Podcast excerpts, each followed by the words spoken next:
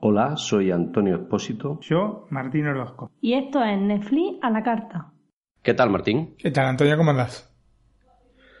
Muy bien, pues aquí en casa pasando calor ya, ¿no? Aquí, no sé por allí por dónde vives, pero aquí Granada, por Granada se pasa del frío, del invierno al verano en días o en horas. No, no, exactamente igual. Hemos pasado de mucho frío, ah, mucho frío, de frío. la semana pasada, de estar con la calefacción en el auto, a esta semana pasar el aire acondicionado. Así que Sí. Sí, aquí prácticamente igual. He pasado de, como dicen, usar la calefacción a poner estos primeros días el aire acondicionado en el, en el coche. Ah, bueno, Martín, pues yo te traigo una serie que ha generado un poquito de controversia allí en su país natal, en Brasil, que es Túnel de Corrupción o, o un mecanismo. Un mecanismo. mecanismo. que, no, que no disculpen los brasileños por nuestro acento. Y como suele pasar en este tipo de series, pues dan mucho que hablar, ¿no? Eh, sí, sí, sí. Bueno, ya desde el título. Aparte con todo lo que están viviendo ellos en este momento, está complicada la cosa ya. ¿eh? Sí, sí. Bueno, tú esta semana no tienes serie, pero sí nos trae una película muy interesante una película extraordinaria, nada, muy divertida, que se llama Los Piratas del Caribe, o Piratas del Caribe, mejor dicho, La Maldición de la Perla Negra. Una película que yo he visto alguna vez que otra. Como dicen, muy divertida. Efectivamente. Y que, bueno, no me importaría ver otra vez, ¿eh? Sí, sí. No, no, esa película que se pueden ver varias veces, sí. Bueno, Martín, pues lo primero, volviendo a mi serie, a túnel de corrupción o un mecanismo, como me has dicho tú. volviendo a mi serie, lo primero, como hacemos últimamente, vamos a escuchar el tráiler. Perfecto. Al principio, no vi el alcance de la enfermedad. Solo vi un síntoma. Roberto Ibrahim. Ya mayor fue mercachifle, pero fue triunfando. Se enriqueció con el blanqueo de dinero. Mira ese coche. ¿Cuánto? Como los narcotraficantes americanos. Cada jueves cambiaban de línea y usaban un distorsionador de voz para no ser reconocidos. Es un artista, ¿eh? Pero a veces basta un solo desliz para destaparlo todo.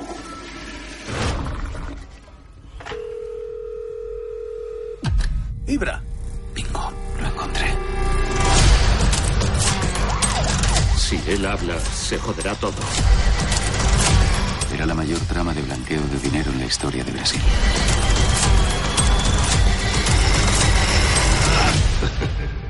Roberto Ibrahim es un cáncer. Nadie combate un cáncer impunemente. Nadie. Martín, las series de Netflix son seguidas por millones de personas. Podríamos decir que es la compañía que ha conseguido enganchar a los usuarios al streaming de vídeo. ¿No? efectivamente. o una de las compañías, ¿no? Yo creo que, la, la, compañía, ¿no? Sí, sí. Aunque también encontramos muchos que están en contra de la plataforma. Más si cabe cuando la serie en sí genera mucha polémica, como es el caso. Esto es lo que ha conseguido Túnel de Corrupción, ¿no? la nueva serie de Netflix con actores brasileños y producida allí. Ha sido creada por José Padilla, eh, perdones mi portugués, si es el mismo que ha dirigido la tan exitosa Narcos, que a ti mm. no te gusta nada, el director me refiero. el director. o la serie Narcos. No, no, no. Yo nunca dije que no me gustaba Narcos. Yo manifesté mi perplejidad por el actor, por, haber elegido un actor brasileño para un papel que podían haber hecho millones de personas de habla hispana, ¿entendés? Eso es lo que a, mí me, me generó así dudas. Ni siquiera estoy este, hablando nada de cómo actúa. Este... Sí, es, cierto. Ahora que lo has dicho estoy yo confundido y ahora que he vuelto a recordar me dijiste que no es normal que un brasileño interprete a un actor de habla latina, ¿no? Por muy bien que lo haga, ¿no? Claro. es como que vaya a una Argentina e interprete a Buga Cuertan. O a un español, ¿no? Un argentino que interprete a un español, ¿no? Por mucho que haga el acento español, no le va a salir tan bien como a un español, ¿no? Efectivamente. Y viceversa. y viceversa, ¿eh? La serie brasileña da forma en la televisión al mayor escándalo de corrupción que se ha producido en ese país en las últimas décadas. Ah. Fue conocido con el nombre de Lavallato. que me perdone nuevamente, pues no sé si se pronuncia así, creo que sí, pero si no es así es parecido. Si lo traducimos es algo así como operación autolavado o lavado de coches, ¿no? Sí. El escándalo implicó a muchos políticos del país, incluso al expresidente Lula da Silva, que fue condenado por esto a 12 años de cárcel, pero que incluso puede evitar cumplir la pena si la Corte Suprema falla a su favor. Sí, en tanto ahora está detenido. cierto. está condenado a 12 años de cárcel, pero bueno, está recurrida a la condena. Veremos a ver lo que pasa con estas cosas. Nunca se sabe. Nunca se sabe. Son cuestiones políticas que, bueno, sí, sí.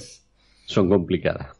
Obviamente, ya no conozco a fondo el tema, pero si fue corrupto, es claro y obvio que por más que haya hecho bien, este, en otros aspectos eh, en su mandato, si hubo casos de corrupción y que lo tengan a él en primera persona, tiene que ir a la cárcel. Porque si no, yo no podemos creer más en la justicia. la justicia es igual para todos. Los políticos son los que tienen que dar ejemplo, pero en lo bueno y en lo malo. Sí, más allá de todas las reformas que hizo, que permitieron que un montón de brasileños salieran de la pobreza, y eso nadie se lo puede quitar como mérito, pero también es cierto que este, si te quedaste con el vuelto también tenés que ir a la cárcel, es así. Las reglas tienen que ser iguales para todos. Bueno, como he dicho antes, estos temas tan candentes siempre producen controversias, ¿no? Los partidos, los partidarios, perdón, de Lula da Silva han protestado por la imagen que esta ficción ofrece sobre las personas y de la izquierda brasileña en general. Aunque el creador de la serie ha expresado, utilizando sus redes sociales, que tanto la izquierda como la derecha brasileña son corruptas, ¿no? Que no es una cosa implícita mm. de, los de izquierda, ¿no? Sino que también la derecha, pues, está metida. El problema es para mí que este tipo de series, yo no quiero entrar en, lo particular porque no la vi, eh, o este tipo de, obras, puede ser una serie, puede ser una película, tendrían que ser hechas con un poco más de tiempo de distancia, eh, ponerte una perspectiva de estar viendo las cosas, digamos, desde otro ángulo, porque si vos estás metido en el problema, es muy difícil tener una posición equidistante de todas las partes.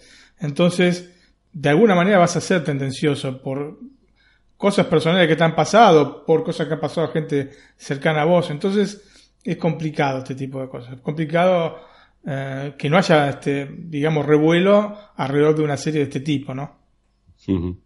Si se tratase de una cosa que pasó hace 20 años, sí, eh, sería más sencillo, pero siendo una cosa tan reciente, entonces es más complicado para la gente este, que está, digamos, inmersa en, en la situación eh, verla con una óptica distinta.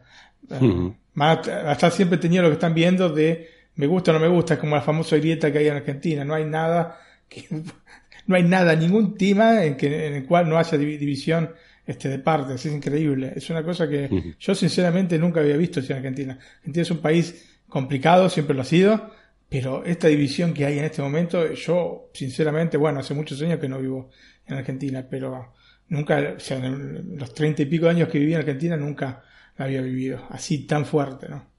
Bueno, yo creo que últimamente está esto un tema candente en todos los mm. países, ¿no? La corrupción política, ¿no? Mm. Sí, y la división, la, división. La división también. Sí.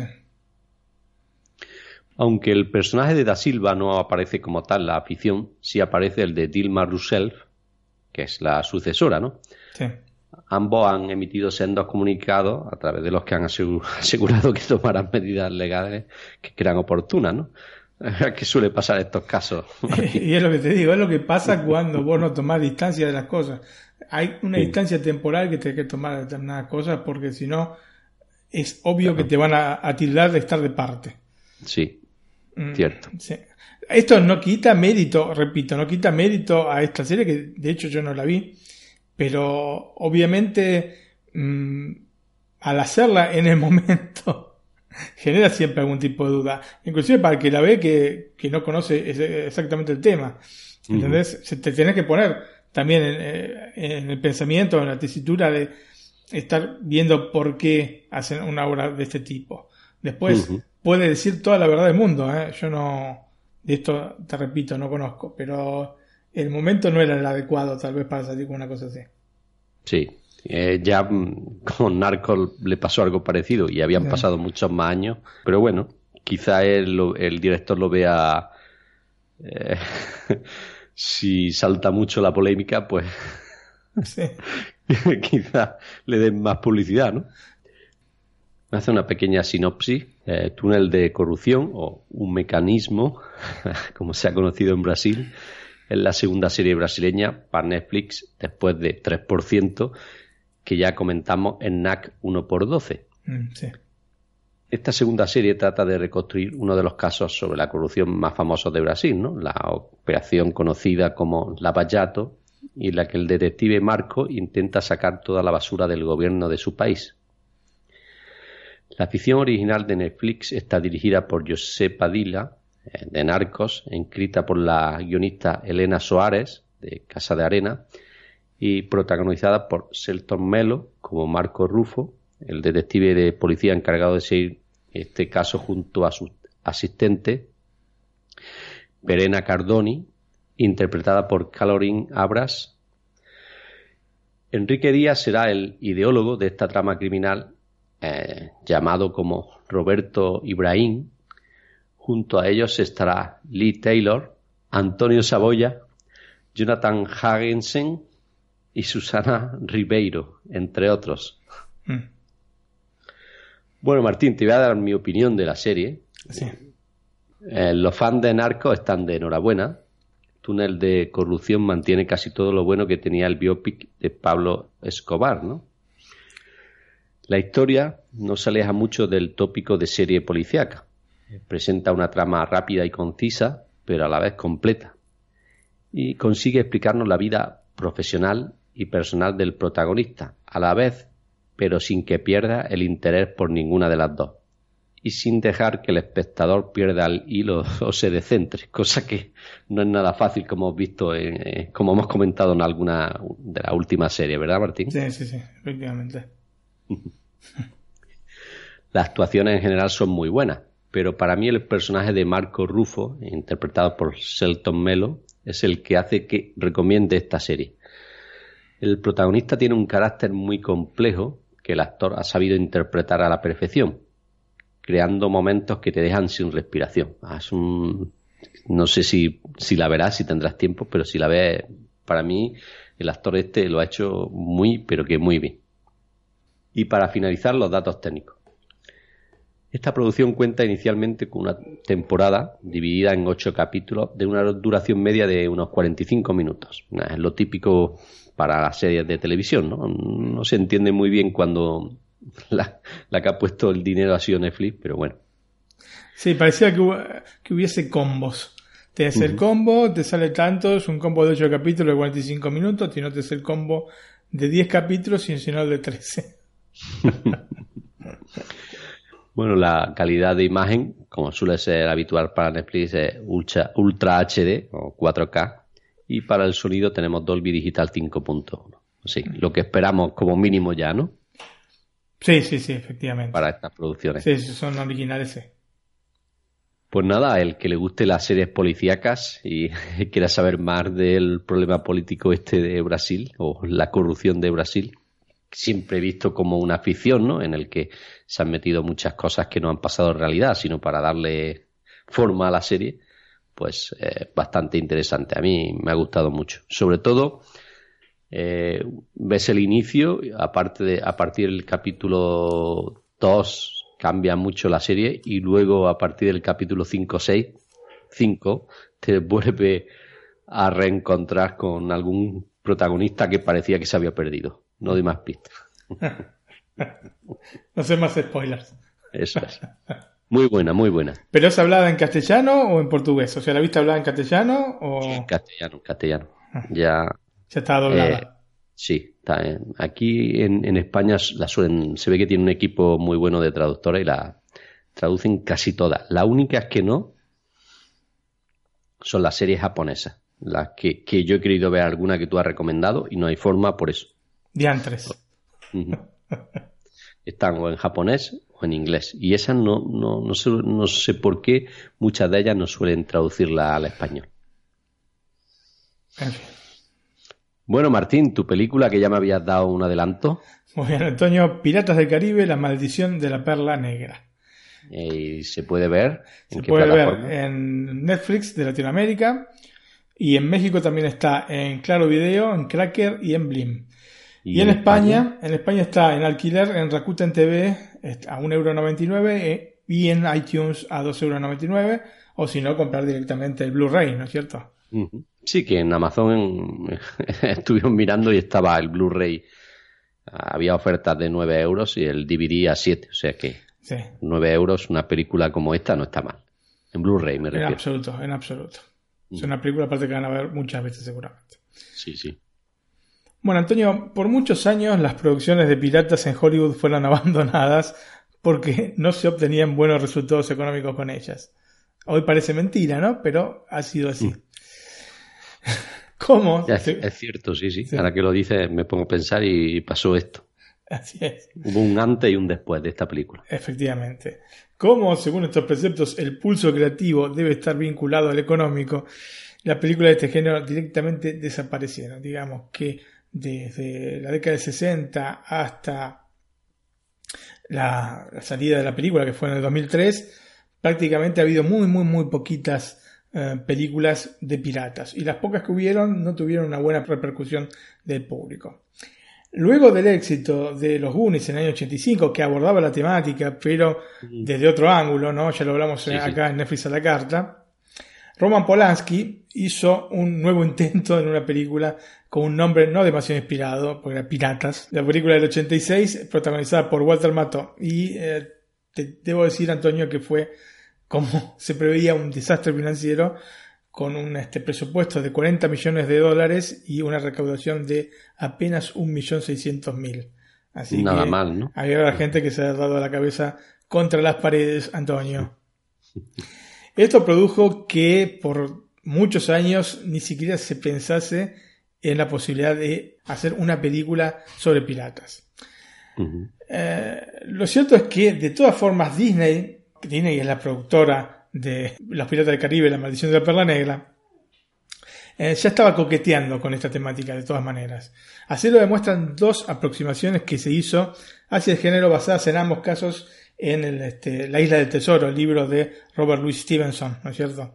Em, una fue Muppet Treasure Island o Los Teleñecos en la Isla del Tesoro, como lo conocimos en Argentina y probablemente en Latinoamérica, Los Muppets en la Isla del Tesoro, es una película de 1996, y Treasure Planet, una película animada, un clásico. Vos sabés que las películas animadas de Disney son automáticamente clásicos, no hace falta que pasen determinados años para convertirse, sino que ellos ya las catalogan dentro de clásicos. Bueno, hasta Treasure Island o El Planeta del Tesoro que pudimos ver en el año 2002, que no es una mala película en absoluto.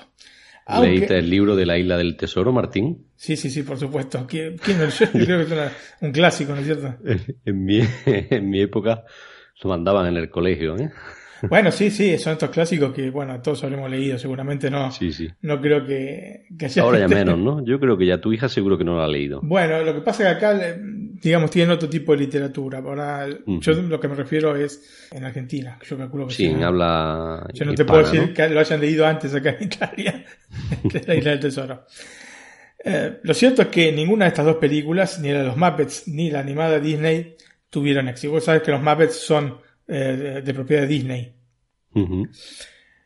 Piratas del Caribe, La maldición de la perla negra, partió desde esta óptica poco halagüeña para convertirse realmente en un suceso.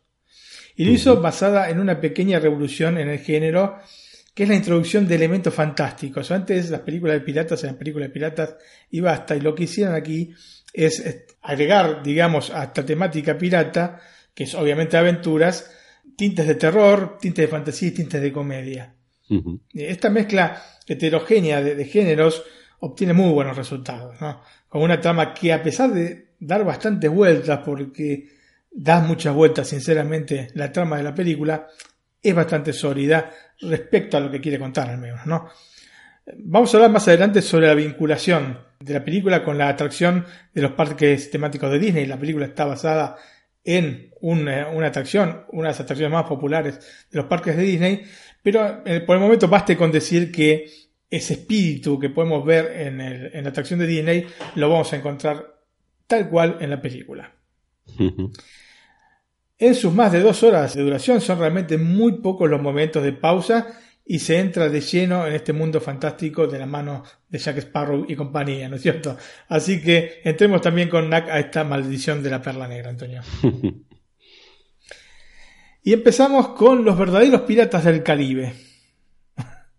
Porque hay bastantes diferencias.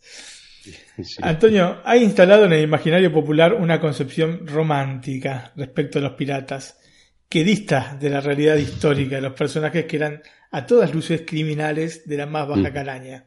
Cierto.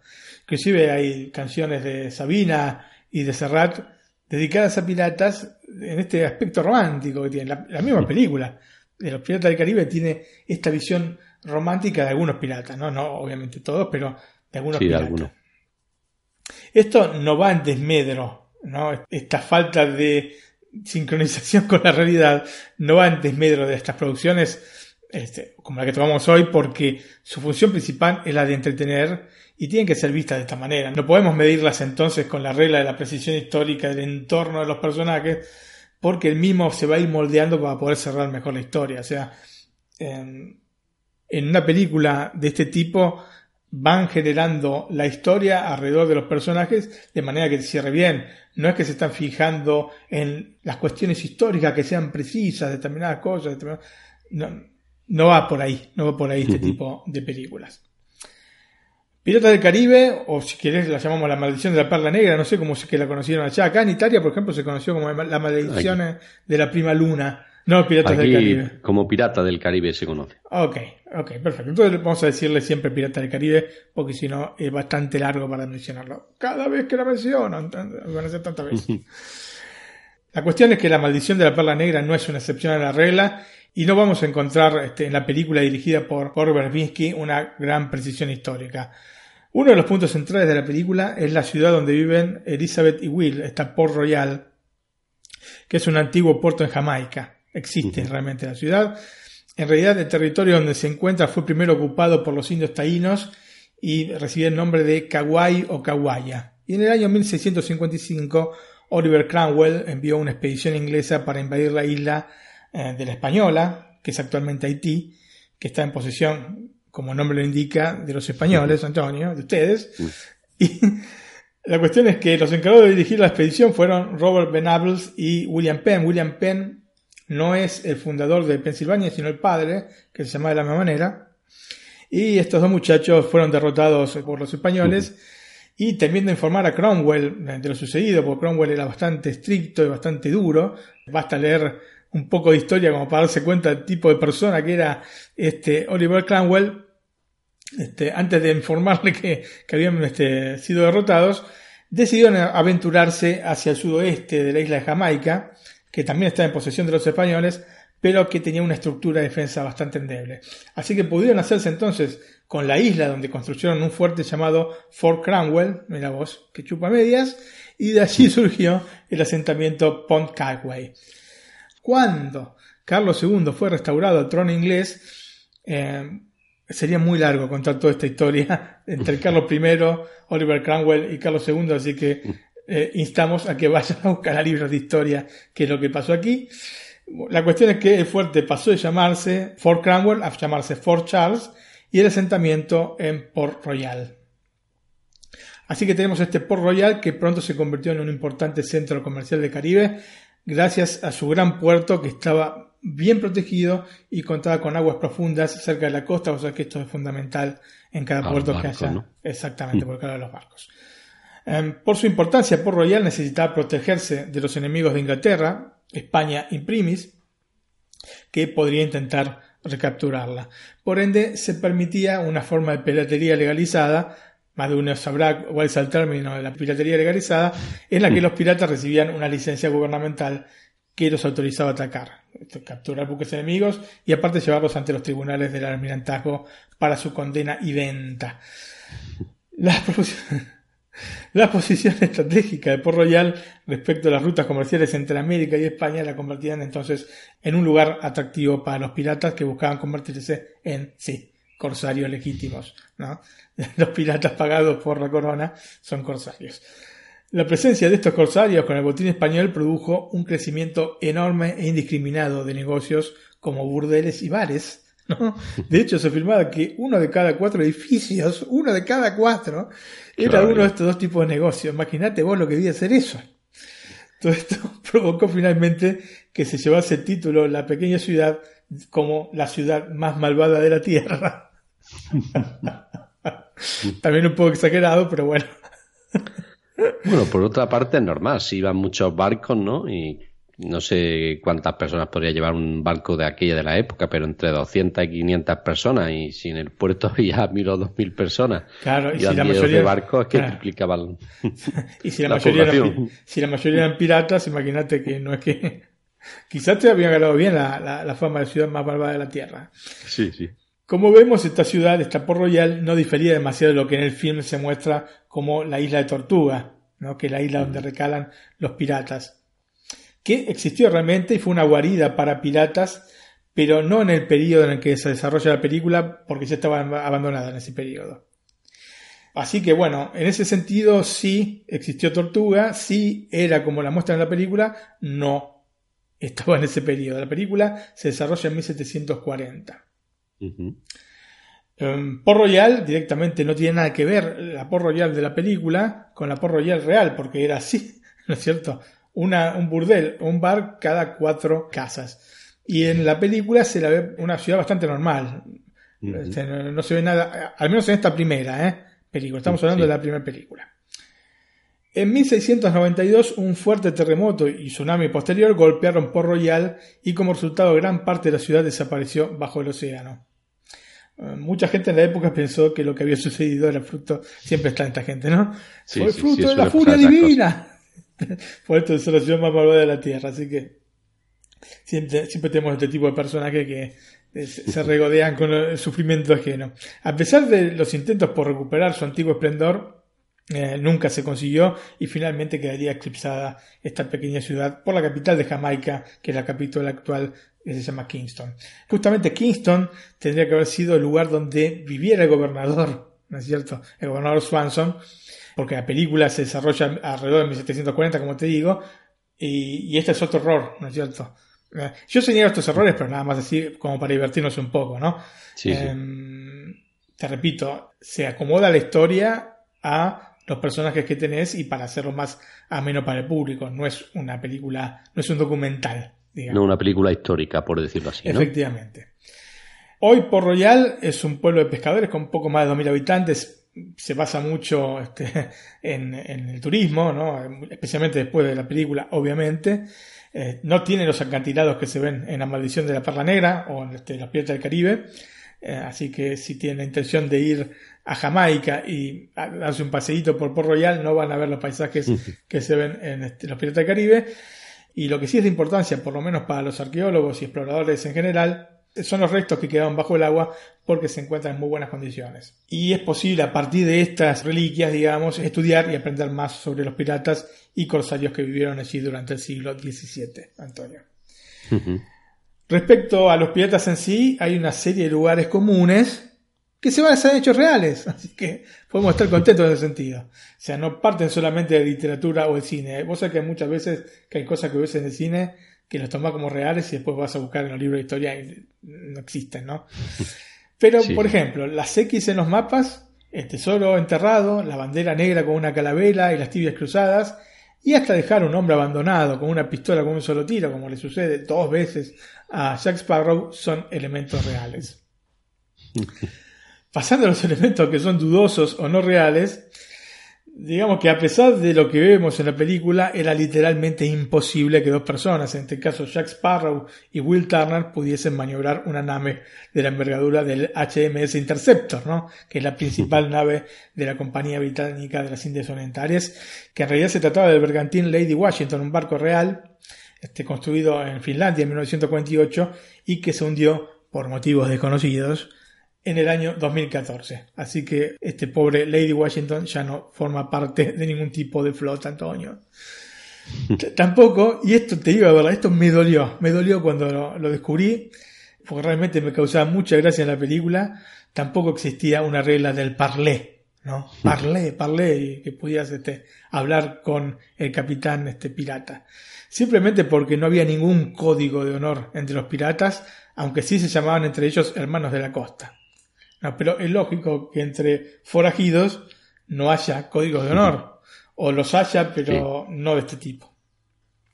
Otra regla que es vital en la película es esta del el que se queda atrás se queda allí y no se ayuda más, ¿no es cierto? Es una cuestión pirata. Eh, también cuestionable esto, porque de hecho era penado con la muerte aquel pirata que abandonase su puesto en la batalla. Así que esto es bastante más complicado y seguramente no ha pasado. El vestuario de la película tampoco refleja con precisión el que se usaba en la época.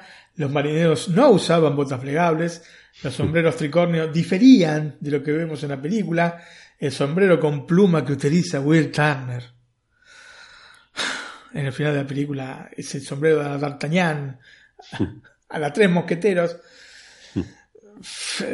decididamente no se usaba en ese entonces y en general todo el atuendo de Jack Sparrow es absolutamente inventado.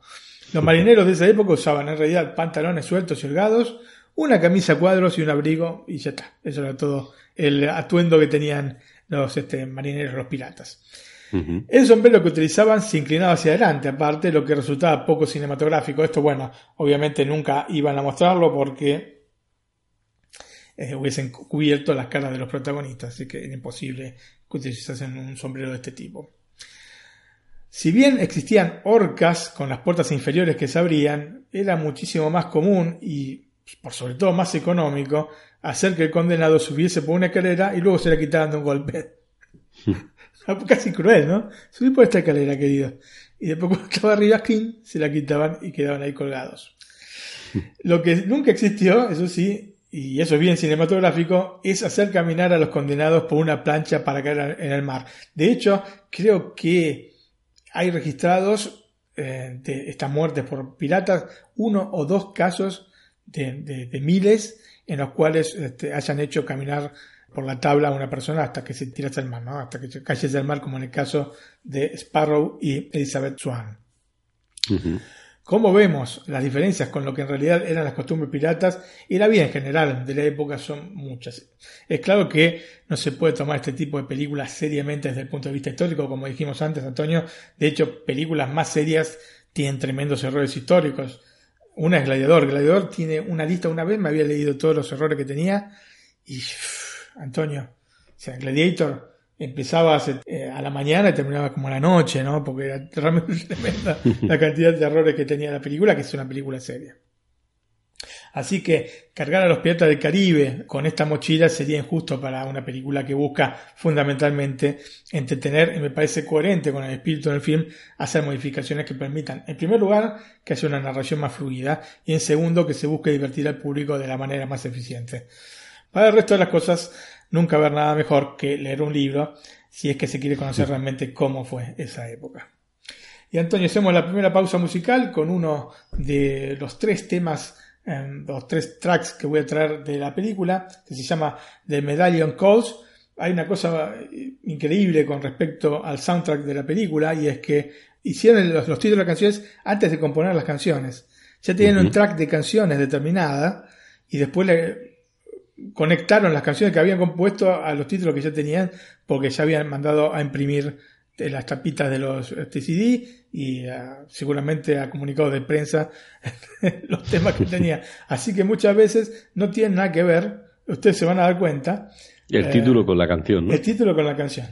Efectivamente. le doy al play y lo escuchamos, Martín. Ok, perfecto. The Medallion Calls.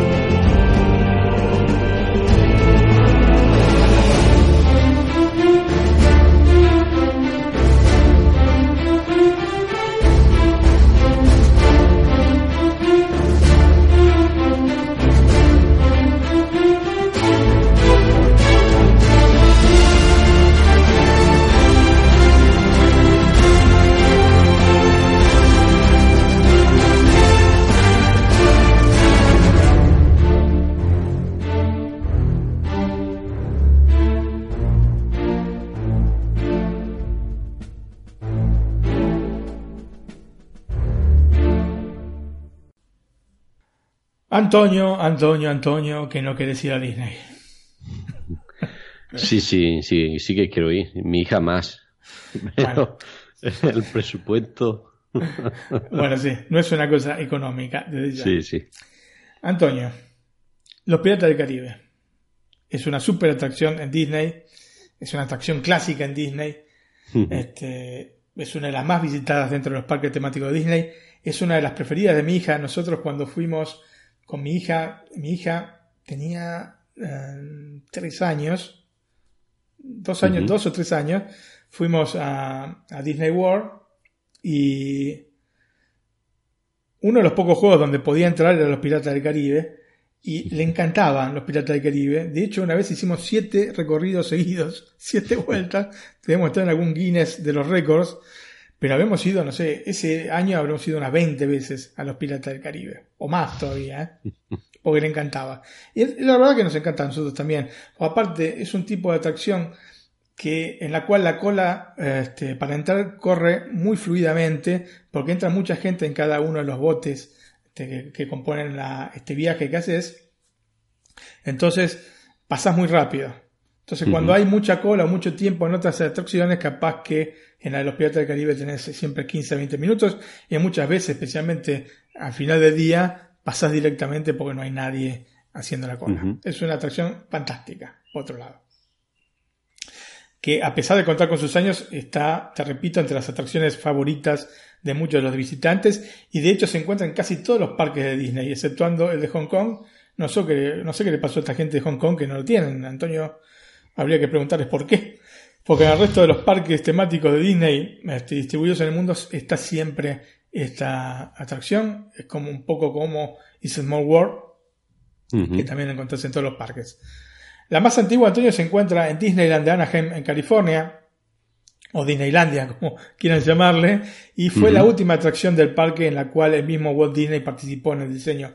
Vos sabés que alguna vez te dije que Walt Disney participaba activamente en los diseños de las atracciones.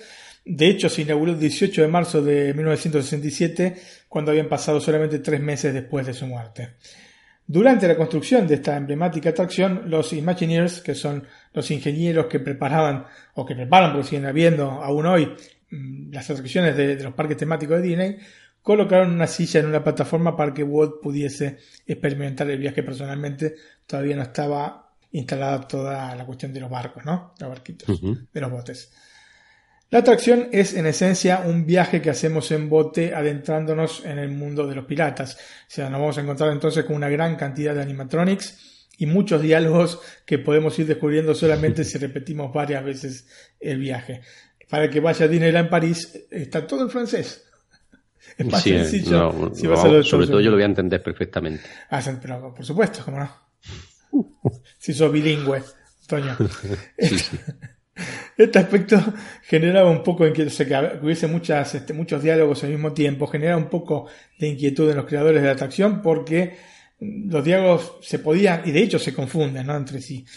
Pero a Disney le encantó esta idea porque le daba un aire realista a todo esto y una sensación acústica casi de fiesta. ¿No es cierto? Esa fiesta que oís todo un y no oís nada en particular. Y bueno, justamente prestas atención a un diálogo, prestas atención a otro, así las veces que vas a, la atracción es mm, no completamente nueva, pero tienes alguna cosita nueva seguramente. Sí, va viendo cosas que no has visto antes. Efectivamente, y oyendo especialmente, ¿no? Oyendo, sí. Em, en un principio el concepto de la atracción era bastante distinto a lo que finalmente fue, porque era un museo de cera en el que se podían encontrar a pocos pasos a famosos villanos de la historia, no solamente piratas, ¿no? Esto a posteriori se redujo a piratas famosos, pero luego del éxito que supuso la atracción de Is More War, esta que te acabo de comentar, que como dijimos en Netflix a la carta, el especial de Mary Poppins se creó para la Feria Mundial de Nueva York del 64, eh, Walt pensó que era mejor convertir esta atracción en un viaje en bote. Si a esto le sumamos el suceso que también tenía el espectáculo Grandes Momentos con el señor Lincoln, también en la Feria Mundial de Nueva York, que después se transformó en este, la Galería de los Presidentes, también en Disneyland, y con unos este, movimientos de estos este, audio animatronics realmente muy naturales, este, la suma de los factores produjo la atracción que amamos todos hoy, ¿no? O sea, una atracción en bote con un este, animatronics a gogo. Para las voces de los piratas, Disney empleó a algunos famosos clientes habituales del parque, como así también eh, la de los mismos Imagineers. En total fueron 120 actores que participaron entre la creación de las voces y el modelaje de los cuerpos, Antonio. A los personajes se le dio un tono exagerado que calzó de manera perfecta con la atracción y este tono exagerado es el tono exagerado aparte que encontramos en la película referida a los piratas. Los piratas tienen un tono exagerado dentro del film. Son demasiado, demasiado fusivos de alguna manera, ¿no? Y esto, bueno, lógicamente está tomado en parte de la atracción. En total hay 122 animatronics, 68 humanos y 54 animales. A todo este clima fantástico que se logra dentro de la misma atracción, debemos agregar la canción Yo Ho, A Paris Life for Me, o Yo Ho, Una vida de pirata para mí, que fue compuesta por Xavier Atencio, que era un animador de Disney, al cual le pidió Disney de escribir el guion para la atracción. Eh, Atencio dijo, pero yo no sé, ¿verdad? Pero dale, sí, podés, podés, y pudo, y pudo, y lo que hizo fue fantástico.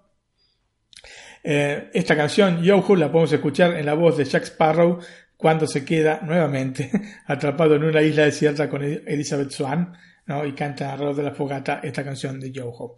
De hecho, la voz de Atencio es la que escuchamos antes de comenzar el viaje cuando una calavera con espadas cruzadas nos comienza a hablar. Obviamente esto en las atracciones que hay en Estados Unidos, ¿no? Pues ya te repito, en Francia hablan todos en francés. Hay Antonio, un detalle pelunante respecto a la atracción inaugurada en el 67. Los esqueletos dentro de la misma eran genuinos, eran reales. Están donados por el Centro Médico de la Universidad de California, la UCLA, y los Imagineers tenían, digamos, esta sensación de que los esqueletos dentro del juego no eran creíbles y por ende utilizaron estos reales. Obviamente, conforme la tecnología fue mejorando, los esqueletos reales fueron reemplazados y devueltos a sus dueños, ¿no es cierto? A la gente de la Universidad de California. Em, de hecho, este, esto no está, digamos, este, no te lo puedo garantizar, pero quedaría uno real en atracción en la cabecera de la cama donde aparecen unas tibias cruzadas. Así que quien esté por ir a Disneyland en Anaheim, California, que preste mucha atención a ese esqueleto que hay ahí, porque es real, aparentemente. ¿eh? Cuando se inauguró el recorrido original, que fue cambiando con los años, esto bueno, pasa en la mayor parte de las atracciones de Disney, había varias de las escenas que tenían un tono sexista que fueron corrigiendo generalmente con alusiones a la gula. Así que fueron sacando para que no haya problemas y pusieron estas alusiones a las grandes comilonas que se podían hacer los piratas. Y, luego del éxito de la saga de películas basadas en atracción, la misma atracción se inspiró en la película, incluyendo entre los personajes a Jack Sparrow, al que se puede ver escondido durante todo el recorrido. También Barbosa aparece en la sección del ataque a la ciudad por parte de los piratas y hay además referencias a otras películas de la saga como por ejemplo la cascada que tiene la cara de Davy Jones. Así que han em, actualizado la atracción en base a la película. O sea, la película se basó en la atracción, la atracción se basa un poco en la película. Otra de las cosas que resultan cautivantes en la atracción es el restaurante que da la misma atracción y desde el cual se pueden ver a los visitantes en sus botes antes de entrar al mundo de los piratas y al que aconsejo ir alguna vez, aunque sea para tomar un helado y disfrutar de la hermosa atmósfera que se genera hacia adentro. Antonio con todas estas luces amarillentas, una atmósfera que se ve en, la película y que me encantó, pues me hizo revivir la atracción y este es genial. El restaurante es de precios eh, medios para, este, para caros Sí, exactamente. No, no, es de los restaurantes más caros de, Disney, ¿eh? esto que quede claro. Pero tiene precios, este, digamos, no es lo mismo que un McDonald's, para ser claro. ¿Cuánto vale un helado? me matás ahora. ¿Cuánto costaba? Y debe costar alrededor de 8 o 9 euros un helado. Bueno, sí, entonces son, son caros. son caros. Aquí la, la mejor eh, heladería de Granada, que es Los Italianos. Sí. la más conocida, sí. que puede costar un helado, no sé, una terrina pequeña cuesta alrededor de 3 euros. Bueno, estos son helados grandes igualmente, pero yo les recomiendo hacer esto. Si no quieren gastar mucho, porque una cena o un almuerzo te pueden costar más de 100 euros. A tres personas estamos hablando, ¿no? Sí, sí. Em, yo lo que les recomiendo es ir a las 3, 4 de la tarde, que igualmente están abiertos porque no cierran eh, al mediodía. Por lo menos estoy hablando de Disneyland París. ¿eh? y se pueden ir a tomar un helado y la atmósfera es genial porque aparte ves todos los, eh, los botes que van entrando a la atracción. Está todo decorado con un ambiente pre-pirata. está, muy bien, muy bien, muy bien, muy lindo este, este restaurante.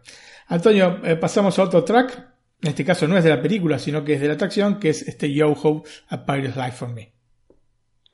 Bueno, pues le doy al play y lo escuchamos.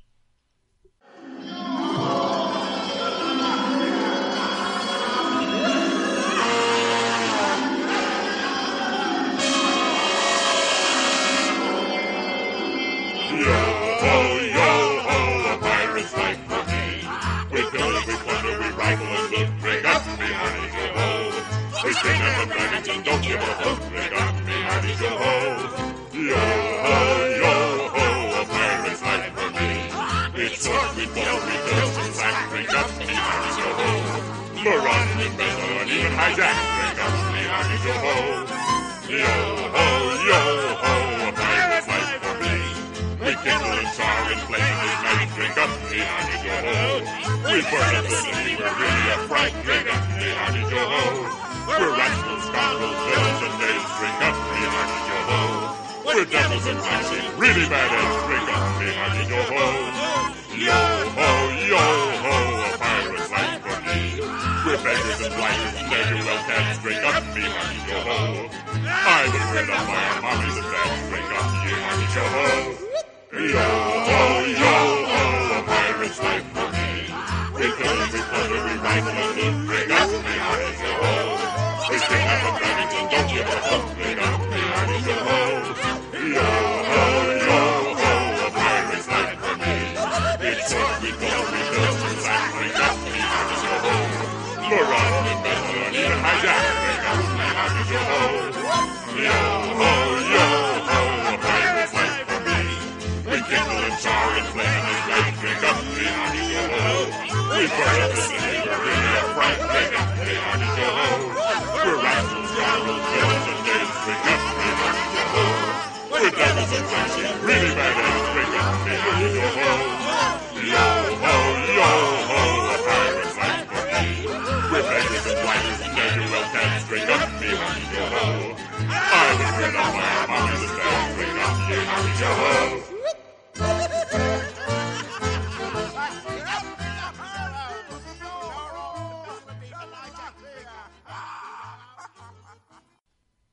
No lo había escuchado con, lo había escuchado traducido. Vos sabés que yo la película la veo en italiano, porque la primera vez que la vi en el cine la fui a ver en italiano, porque acá es como allá en España, todo doblado, y ya me acostumbré a las voces de Sparrow y de los demás personajes en italiano y no puedo verla en inglés porque me resulta extraño. Sí, a mí me suele pasar eso muchas veces. bueno, Martín, pasamos a la película, ¿no? Antonio, la película. Primero de todo el trailer, ¿no? Bueno, pues le doy de nuevo al play. si bien esto, esto más que tráiler es teaser, porque no hay pedacitos de la película. Bueno, pues el teaser, mejor dicho. Y al play lo escuchamos. Bienvenidos al Caribe. Más de 3.000 islas paradisíacas. Y una maldición mortal. Piratas del Caribe. Del productor Jerry Braheimer. Johnny Depp. Jeffrey Rush. Y Orlando Bloom. En una película de Gore Verbinski.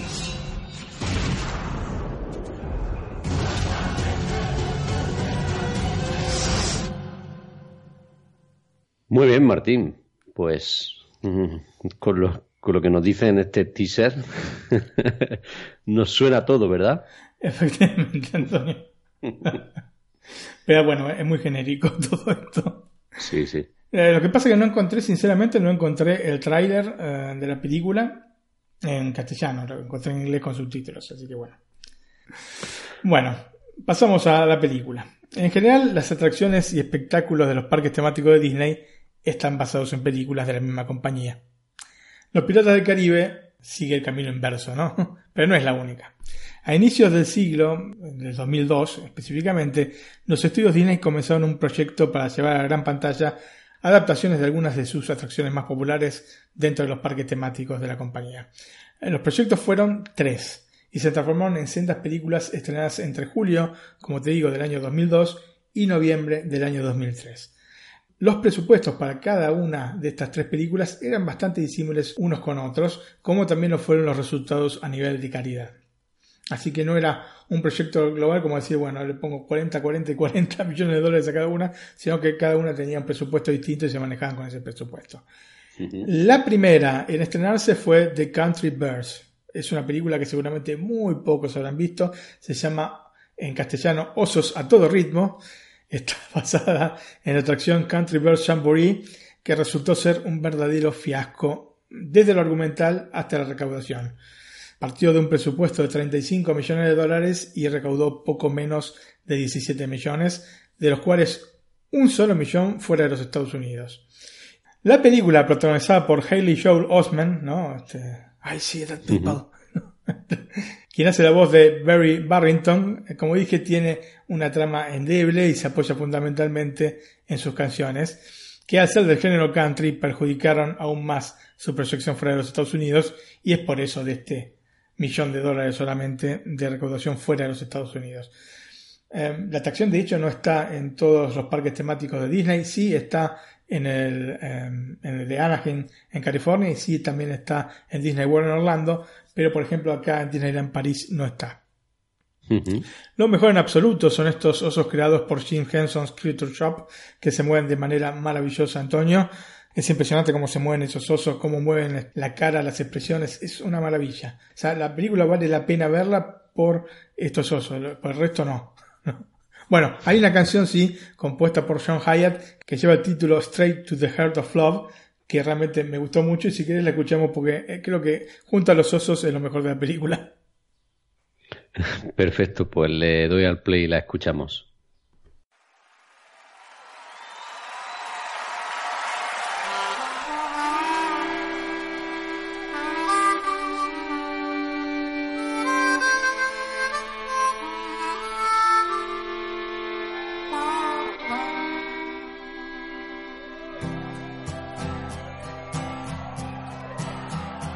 Take the long way around.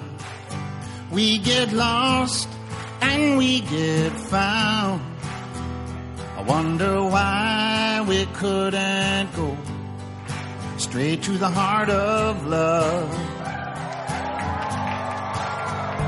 Climbing mountains, crossing streams, crying tears and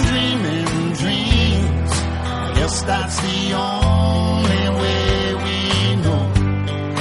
Straight to the heart of love. Straight to the heart of love should be the shortest distance from lonely.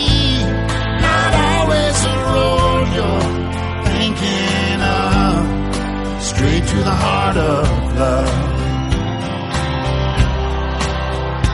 Take a chance,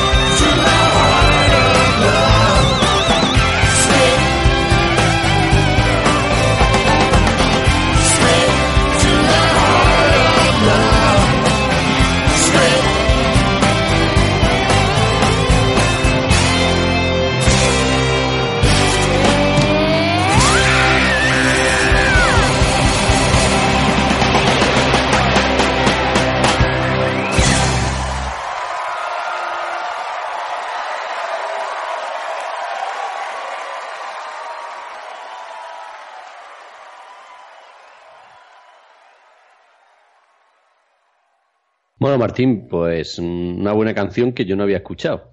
Una buena canción, una mala película, Antonio.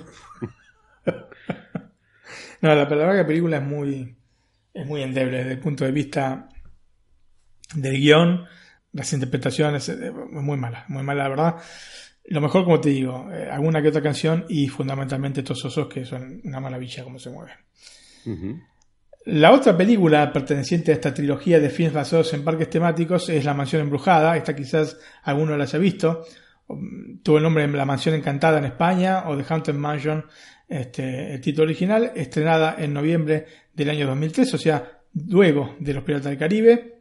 La película está protagonizada por Eddie Murphy y se queda a mitad de camino entre una comedia y una película de terror, dando como resultado un híbrido pobre, no porque no haya películas que son un híbrido entre comedia y película de terror, sino que em, debido al mismo marco en el que se ve limitada por ser un producto de Disney, o sea, vos sabés que el producto de Disney tiene un marco en el que no te puedes mover. Generalmente las películas de terror tienen escenas que son comedias, tienen escenas escabrosas que te hacen reír, ¿no es cierto? Bueno, este, generalmente son películas de clase B, aparte. Este tipo de combinación no lo puedes tener en una película de Disney, por motivos particulares de Disney, por lo que está muy acotada toda esta cosa. Si bien, bueno, la atracción sí tiene este espíritu, pero claro, pasado a la película no quedó tan bien como en Los Piratas del Caribe. No llegó a ser un fiasco por dos motivos contaba con la participación de Eddie Murphy, que aún estaba sostenido por el apoyo del público, aunque menos que en la década del 80. Tal vez haber hecho la voz del burro en Rec lo ayudó en ese sentido a, tener todavía popularidad. Estamos hablando del año 2003.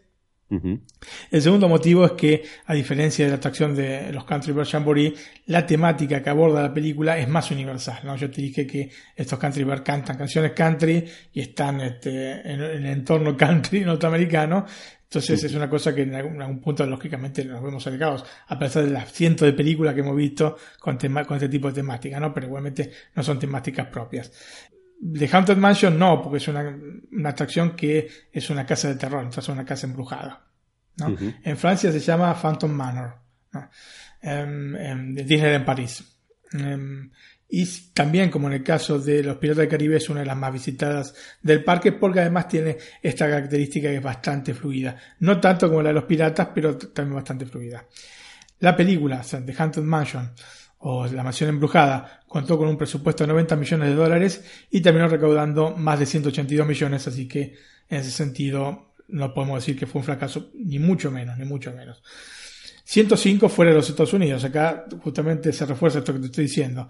La de los osos, un millón fuera de Estados Unidos sobre 17 millones. Haunted Mansion, más de la mitad la recaudaron fuera de los Estados Unidos. Lo mismo el country tiene algo que ver, ¿no? Sí, sí, efectivamente, efectivamente. El country y que la película es muy mala. Sinceramente, yo creo que salió en. Acá en Europa creo que no salió en, en el cine y salió directamente en video, pero calculo que en Estados Unidos sí salió en el cine, así que bueno. No me suena ni el título, lo de oso a todo ritmo. No te puedo decir que la busques en esta ocasión, Antonio. Sí, buscate algún video de esta canción que acabamos de escuchar, así ves cómo se mueven esos osos porque es una maravilla. No quiero ser repetitivo, pero son realmente geniales. Pasamos entonces a la película que nos atañe, Antonio, Piratas del Caribe, La maldición de la perla negra. La historia de la película comenzó en el año 1992, o sea, 11 años antes. Ted Elliott y Terry Rossio habían desarrollado un guion sobre piratas luego de haber trabajado en el guion de Aladdin, o de Aladdin. Pero en su momento el guion en cuestión no despertó el interés de los estudios Disney, por lo que finalmente lo desecharon. Posteriormente, como suele pasar, la misma Disney en el año 2001, que también habían pasado nueve años, entonces podemos darle la derecha a Disney, encargó a Jay Wolper que escribiera un guion basado en la atracción, ¿no? Los Piratas del Caribe. Aparentemente el motivo estaba ligado no tanto a hacer una película porque querían hacer una película de los piratas o a esta trilogía de la que estamos hablando, sino a no perder los derechos, ¿no es cierto?, sobre por lo menos el nombre de Piratas del Caribe para la atracción. Es por eso que se mostraban indecisos sobre la distribución de la película. De hecho, en un momento eh, se pensó en editarla directamente para video. O sea, imagínate qué tipo de proyecto estaba pensando Disney para esta película. En marzo de 2012 contrató a Stuart Beatty para reescribir el guion que había este, trazado eh, Jay Wolper por los conocimientos sobre piratería que tenía Stuart Beatty. Así que bueno, Stuart Beatty le dio una segunda recorrida al guion. No estamos hablando del guion de Ted Elliott y Terry Rossio, esto es un guion distinto, ¿eh? recuerdo. Ellos sí le habían presentado el guion original. Cuando eh, se descartó entonces hacer una película para video, los dirigentes de los estudios Disney, que en ese entonces estaban encabezados por Michael Eisner, pensaron que solamente un productor podía llevar a cabo de la mejor manera posible este proyecto y ese este productor era Jerry Bruckheimer, quien había producido varias películas de suceso como Top Gun, ¿no? Top Gun y de los del aire del 86, Armageddon del año 98 o Black Hawk Down del año 2001, Black Hawk eh, derribado. Derribado. exactamente. Em, la película de Ridley Scott. Em, entre otras, entre muchas otras, muchísimas otras. Es decir, era un hombre acostumbrado a lidiar con grandes presupuestos y buenos resultados. Dick Cook, que era el presidente de Disney en ese momento, le ofreció unirse al proyecto, pero eh, Bruckheimer lo rechazó por la temática pirata, justamente. Sin embargo, en marzo de 2002, eh, qué irónico, ¿no? Sí, sí. Y porque, ¿sabes cómo era la cosa con los piratas? fracaso total. Sí, era como, como decimos en Argentina, era cheta, prácticamente. Sin embargo, en marzo de 2002, el productor trajo de vuelta a, a Elliot y a Rossio, que eran los que habían escrito el primer guion, quienes propusieron seguir las líneas del proyecto original que ellos habían presentado a Disney en este año, en el 1992. Que es decir, una combinación de romance, aventura, misterio y elementos sobrenaturales. Todo unido con toques de humor que, digamos, amargaban toda la historia. Em, porque francamente pensaron que era el enfoque correcto para esta temática y decididamente no se equivocaron viendo el resultado final. Eh, no querían una simple película sobre piratas y este acercamiento a lo sobrenatural hizo que Bruckheimer se interesase. ¿no? O sea, si fuese una película de piratas no la producía, como era una película de piratas con elementos sobrenaturales, sí, le interesaba. Eh, porque básicamente lo que quería Bruckheimer era agregar un toque de dinamismo y originalidad a los grandes clásicos que abordaban temáticas como por ejemplo Captain Blood o El Capitán Blood, es una película de 1935 protagonizada por Errol Flynn, o El Pirata Negro de 1926 protagonizada por Douglas Fairbanks, y, que el mismo eh, Bruckheimer adoraba, justamente había citado estas dos películas como estos clásicos de piratas. Y lo que no quería hacer es seguir repitiéndose, porque justamente lo que pasa con las películas de piratas normalmente es que se van repitiendo a lo largo de la historia, no te cuentan nada nuevo y, se estancan de alguna manera. Sí, lo mismo que ha eh, sucedido con el western, ¿no? Claro, el western tuvo una gran lavada de cara a partir de los spaghetti western, ¿no es cierto? Y en la actualidad se apunta más eh, con los western a ser más realistas. Entonces han tenido una evolución este género cambio, las películas de piratas quedan siempre más o menos de la misma manera y es por eso que habían perdido tanto público. Este nuevo enfoque, un enfoque que le agregaba especialmente, específicamente, no tanto la cuestión de la comedia, que podía estar o no, sino estos toques de sobrenatural, o estos toques, más que toques es gran parte de la trama sobrenatural, es lo que eh, digamos, le interesaba mucho a Bruckheimer y es lo que nos interesa a todos, justamente es este, esta cosa nueva en este tipo de género. En mayo del año 2002, Gore Verbinski se unió al grupo para dirigir la película. En su caso, la atracción pasaba por la posibilidad de usar toda la tecnología moderna para resucitar un género que estaba absolutamente olvidado y que casi había desaparecido de las pantallas luego, como te dije, de la década del 60, luego de la edad dorada de Hollywood. La película corrió un serio riesgo de no ser este, jamás hecha porque el estudio, luego del estrepitoso fracaso que fue de Countryverse, acordate que fue Countryverse, eh, la estrenó en el 2002, eh, no quería seguir invirtiendo en películas, quería cancelar directamente esta trilogía, ¿no?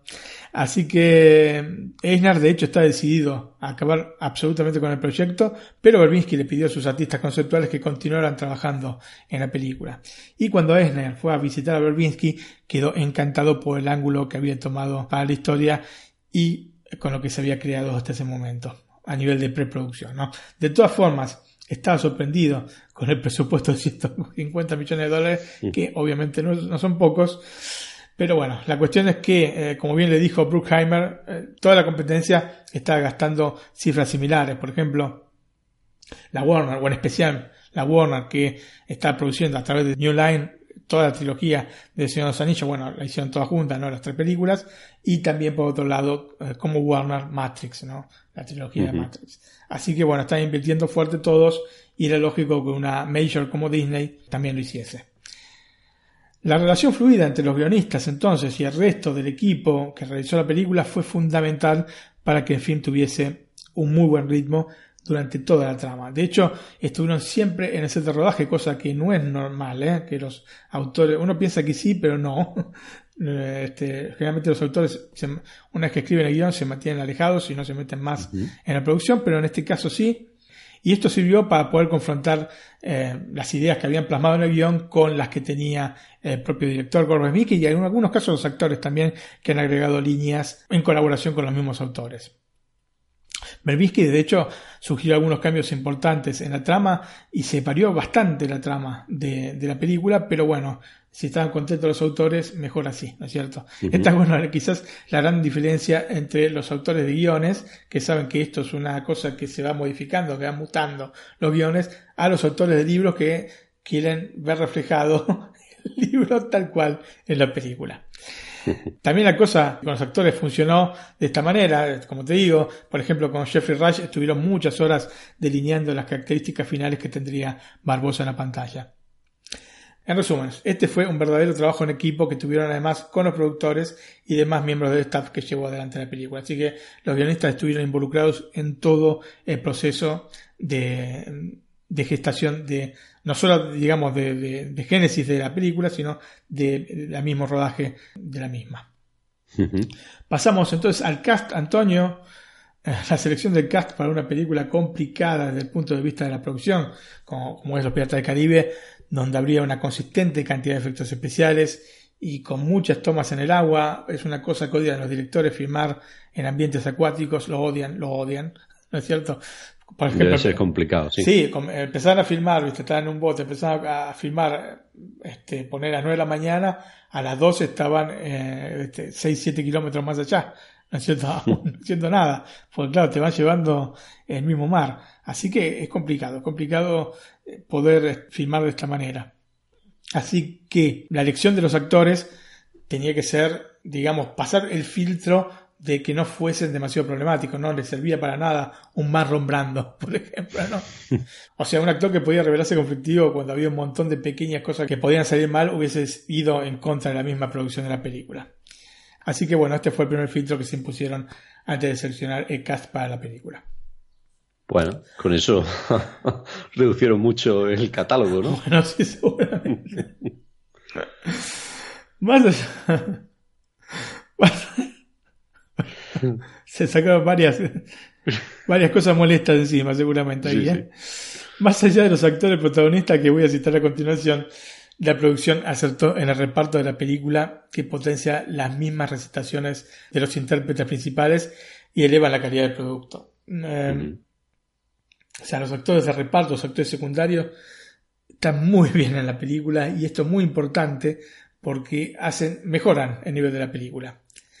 Un peldaño por encima del resto de, los actores de, reparto está Kevin McNally, que interpreta a Yoshami Gibbs, este fiel amigo de Sparrow. Un rol muy bien trabajado que cuenta con la ventaja de la exageración que, como te dije, encontramos en todos los protagonistas piratas en la película. De cualquier manera, la ejecución por parte de McNally resulta, sin lugar a dudas, sumamente convincente. Y de hecho, si vos lo ves al tipo en otras películas, no puedo creer que sea el mismo. Para que, digamos, no lo recuerde por este, el apellido, es al que despiertan que está durmiendo con los cerdos. ¿No es cierto? Que le tiran dos baldes de agua.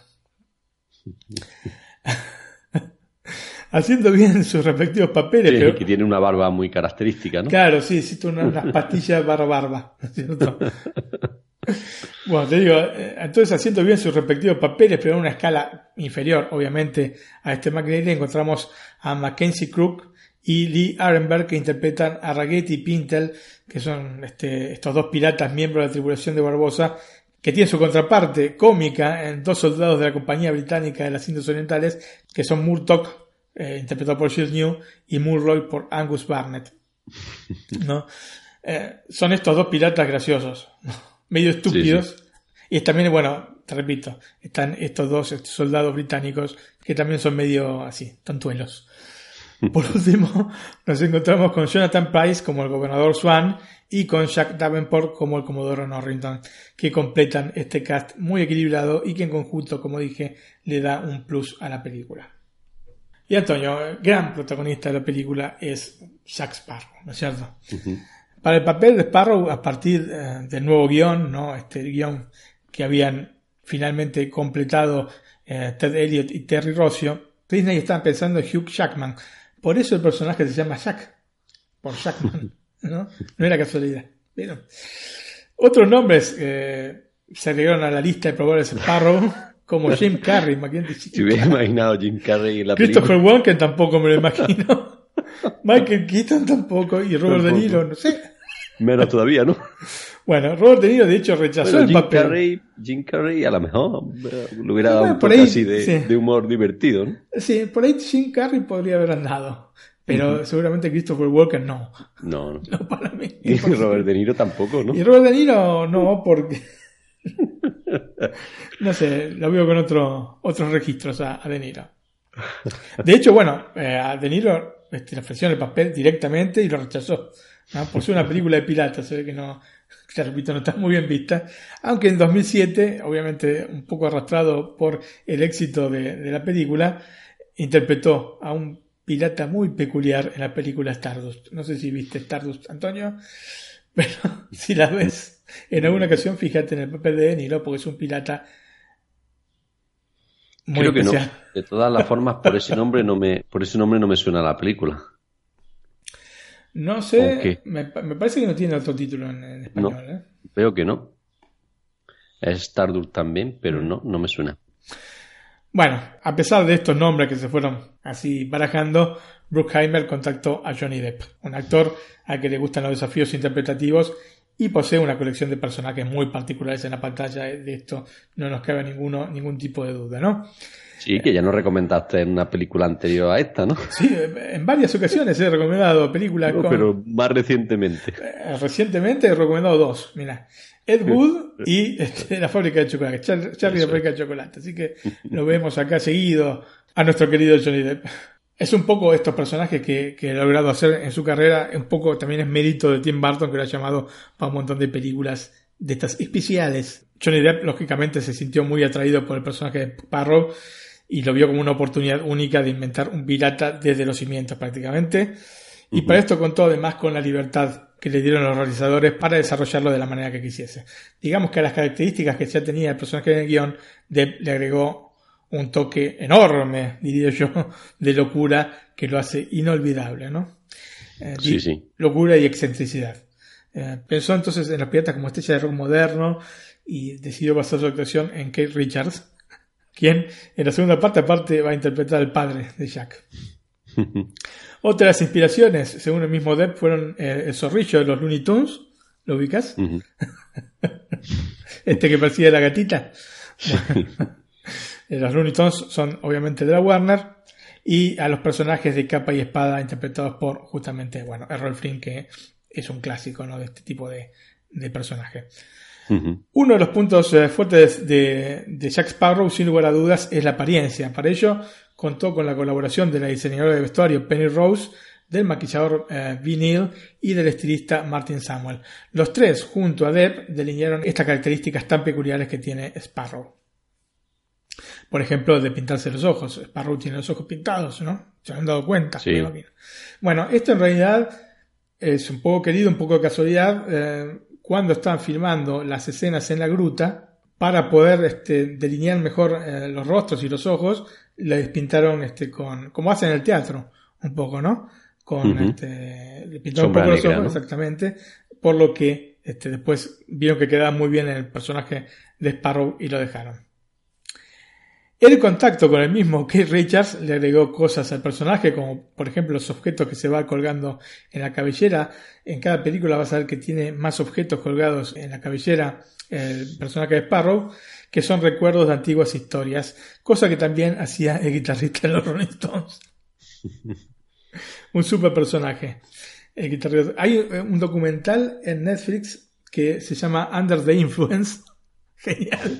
El título, genial. Con, no te digo que la historia, sino este, es un documental sobre este, este Keith Richards. No es la vida de Keith Richards, pero sí un momento de su vida. Uh -huh. Sparrow, lo veré, lo veré. Sí, sí, muy, muy, muy bueno, ¿eh? Aparte está en cuatro cantos, Antonio, que te encanta. Que nos encanta todo. Sparrow entonces se convierte en el arquetipo disparatado de lo que es un pirata, por lo menos en nuestra mente. Y justamente esta aproximación distinta al concepto general que tenemos de los piratas es lo que lo convierte en el centro de atención de la película. O sea, más allá de los demás protagonistas, cuando Jack Sparrow está en la pantalla, claramente se convierte en el centro de atención. Vos te la mirada para ver qué es lo que va a decir, qué es lo que va a hacer Jack Sparrow, qué cara va a poner, etc. Es una composición estupenda en esta primera película que en las sucesivas se va a ir desdibujando un poquito, ¿no? Casi caricaturizando en cada entrega un poco más este, a Sparrow y especialmente en la cuarta y quinta película de la saga. Está muy, muy cambiado el personaje respecto a las primeras. Disney y en especial Eisner no estaban convencidos de lo que está haciendo Depp con el papel. Pensaban de hecho que estaba arruinando la película. Sin embargo, Depp finalmente los pudo convencer para dejarlo desarrollar con libertad su personaje. Depp, bueno, y también Berbinsky que les insistió en que estaba haciendo la cosa correcta. De hecho, cuando Depp le mostró cómo iba a ser Sparrow a Berbinsky, Berbinsky quedó encantadísimo, pero sí, es esto, es esto. Y tenía absolutamente razón, tanto Berbinsky como eh, Johnny Depp. El capitán Héctor Barbosa. Bueno, Héctor lo vamos a saber después, que se llama Héctor porque no aparece en ningún momento de esta primera película eh, el nombre, solamente lo vamos a conocer como el capitán Barbosa. El nombre en realidad se lo puso Johnny Depp, estaban bromeando este, fuera de escena y le dijo, empezaron a hablar, ¿qué nombre podía tener este capitán Barbosa? Y quedaron en Héctor. Después lo agregaron en películas posteriores porque en realidad los autores pensaron que era una cosa que había generado la gente, que la gente había comenzado a pensar que el capitán Barbosa se llamaba Héctor de nombre, de pila, pero en realidad era una cosa que habían eh, inventado entre Jeffrey Rush y eh, Johnny Depp, fundamentalmente Johnny Depp. Berbisky se contactó entonces eh, con Jeffrey Rush para ofrecerle el papel de Barbosa. De hecho, estaba tan convencido de que era el intérprete adecuado para Barbosa que le envió una carta diciéndole que él, ¿no? Rush, era la tercera opción para el papel luego de Peter Sellers y Alec Guinness, que claro, ambos actores ya habían este, muerto para el año 2002. Así que era obvio que está diciendo que él era el indicado para el papel. La verdad es que de la película mucho se habla del papel de Johnny Depp y lo cierto es que Jeffrey Rush es simplemente brillante, ¿no? Interpretando este villano que se amotinó contra Sparrow para conseguir la perla negra, ¿no? el barco. Es un hombre sin escrúpulos, pero con mucha facilidad de palabra. Y gran parte del bagaje que lleva consigo el personaje llega a partir de esta expresividad en el rostro de Rush que es absolutamente inolvidable. Es un personaje que en el fondo lo único que quiere es poder volver a sentir calor, ¿no? Volver a, conocer los sabores de la comida, de la compañía de una mujer, porque está muerto en vida desde hace décadas y esto se lo dice a Elizabeth A diferencia de Sparrow, en los siguientes capítulos de la saga, el Capitán Barbosa evoluciona a lo largo de las películas, convirtiéndose en el personaje más complejo de toda la saga. Um, Rush creó una historia detrás del personaje en el cual la madre irlandesa, ¿no es cierto? Esto se lo inventó todo Rush, bueno, no estaba en ningún guion, y a partir de allí perfeccionó su acento pirata y contrató a esta entrenadora de acento que se llama Barbara Berkery, para que lo ayude a perfeccionar este, un acento de estilo irlandés. Esto podrán decirnos los ingleses si lo consiguió o no lo consiguió, porque no te sabría decir. En tanto, era tan puntilloso con su preparación con la espada que terminó hartando al equipo que trabajó con él que no querían saber nada de Jeffrey Rush. Me parece fantástica, Antonio, eh, la escena, yo creo que la mejor escena de em, eh, Barbosa en la primera película eh, en la cual le cuenta, como te dije antes, a Elizabeth Swan el porqué de la maldición que acarrea él y, que acarrea también la tripulación, efectivamente, ¿no? y esto de que no pueden sentir, no, no sienten nada. Em, es una escena que estuvo inspirada, por otra parte, en la de Tiburón, cuando Quint le cuenta al jefe Brody y a Hooper el porqué del tatuaje que borró de su brazo, el tatuaje del SS Indianapolis. es una de las mejores escenas de Tiburón esa de la SS de Indianapolis. Orlando Bloom había dejado muy buenas impresiones en Sherry Bruckheimer cuando participó en la película Black Hawk Down, eh, como dijimos, Black Hawk derribado. De hecho, ya había comenzado a hablarle del papel de Will Turner mientras estaba rodando el film. Em, el productor sabía que iba a ser difícil poder contar con el actor porque ya tenía fecha de estreno El Señor de los Anillos, La Comunidad del Anillo, ¿no? que se estrenó en el 2001 donde Bloom interpretaba, como sabemos, un personaje importantísimo que es Legolas. Em, la cuestión es que el tiempo pasó y mientras estaba filmando juntos justamente a Jeffrey Rush la película Ned Keely, Comienza la leyenda, es una película del año 2003 también, en una conversación con Jeffrey surgió que el actor australiano estaba justamente trabajando en el proyecto de Piratas del Caribe junto a Johnny Depp. a quien eh, Orlando Bloom admiraba muchísimo. Así que ni lerdo ni perezoso se contactó con Bruckheimer y cerraron el acuerdo para participar en la película. Y Antonio es difícil cuando en un filme hay personajes tan fuertes y por sobre todo tan bien interpretados que otros descollan, ¿no es cierto? Así que no nos vamos a encontrar con Will Turner que nos haga dar vuelta a la cabeza, ¿no? No que uy, Dios mío, va a aparecer Will Turner ahora. de todas formas, Bloom, sin ser una maravilla de actor, transmite su calor a un personaje en esencia normal, pero que está rodeado de otros mucho más coloridos. Y es un personaje que igualmente va evolucionando a lo largo del film, desde una postura demasiado acartonada a una este, que no se atreve a decirle a Elizabeth que la ama a el eh, Will Turner del final de la película. Así que en ese sentido es un personaje que evoluciona. Pasando a Elizabeth Swan, la selección del personaje fue muy estudiada por Bruckheimer y Verbinski, consideraron para el papel desde caras famosas hasta completas desconocidas, pero llegaron a una solución intermedia que es Keira Knightley, quien tenía una carrera detrás de sí a pesar de su corta edad, pero que no era aún famosa. Eh, luego de conocerla estuvieron de acuerdo en que era la cara que estaban buscando para el papel de Elizabeth. Y cuando la actriz leyó el guion se dio cuenta de que no se trataba del típico papel femenino en una película de duelos de espada, ¿no? que están sentadas mirando qué es lo que pasa, sino que le exigía mucha actividad, este, especialmente física. ¿no? Finalmente va a componer un personaje sólido y maduro a pesar de sus 17 años y teniendo en cuenta además que es la única mujer protagonista de la película. Así que lleva una doble carga la pobre Keira Knightley. Bueno, pobre no, porque lo han pagado bien, seguramente, ¿no? Antonio, qué pesada. Pobre nosotros. Sí, sí. De hecho, Antonio, al ser menor, tuvo que estar acompañada por la madre durante todo el rodaje. Por suerte, era una película de Disney, porque si era una película de otro estudio, seguramente tenía que aparecer desnuda en algún punto, porque parece que es así la cosa, ¿no? Obviamente, y a pesar del trasfondo romántico que tiene con el personaje de Bloom, con Will Turner, los mejores momentos de Elizabeth Swan no los va a tener con, este personaje, sino con Sparrow y con Barbosa, ¿no? Con Johnny Depp y con Jeffrey Rush. Bueno, y pasamos al siguiente track, el eh, segundo que ponemos de la película, que se llama Swords Crossed, que vos te acordás, Antonio, que te dije que los títulos se los habían tirado así como cayó quedó, ¿cierto? Y después pusieron la música, así que no necesariamente tiene que ver con esta escena que supuestamente describe el título, que sería la escena en la que Jack Sparrow y Will Turner cruzan sus espadas, ¿no? Por primera vez, creo que la única, si no me equivoco, en toda la película. Y este, hay un dato interesante para quien tenga el Blu-ray, por lo menos eh, la primera edición de Blu-ray que salió de esta película. Esta película fue un caballito de batalla del formato Blu-ray eh, por la calidad de, video que tenía.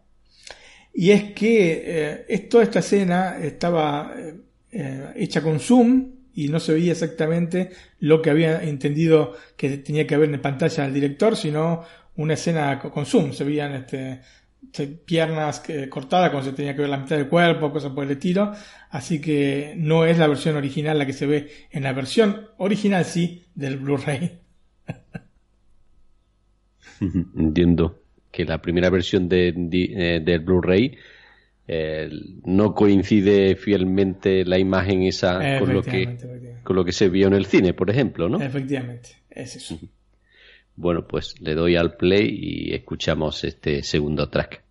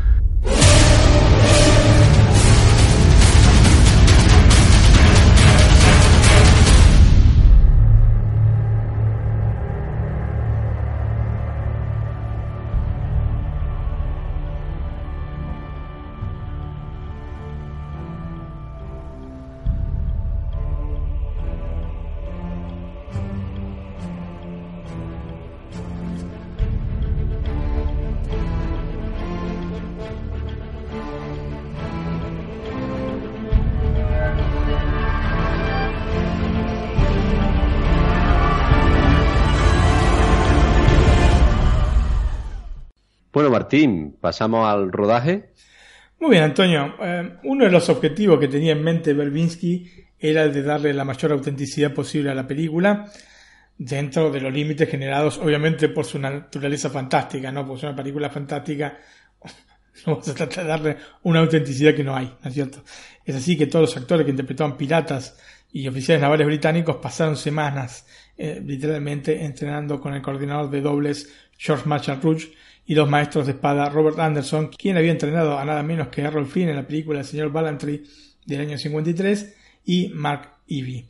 Em, en este film se utilizaron, Antonio, 400 pelucas y postizos hechos en Londres. Uno de los pocos que no usó peluca fue el personaje de Will Turner, se zafó.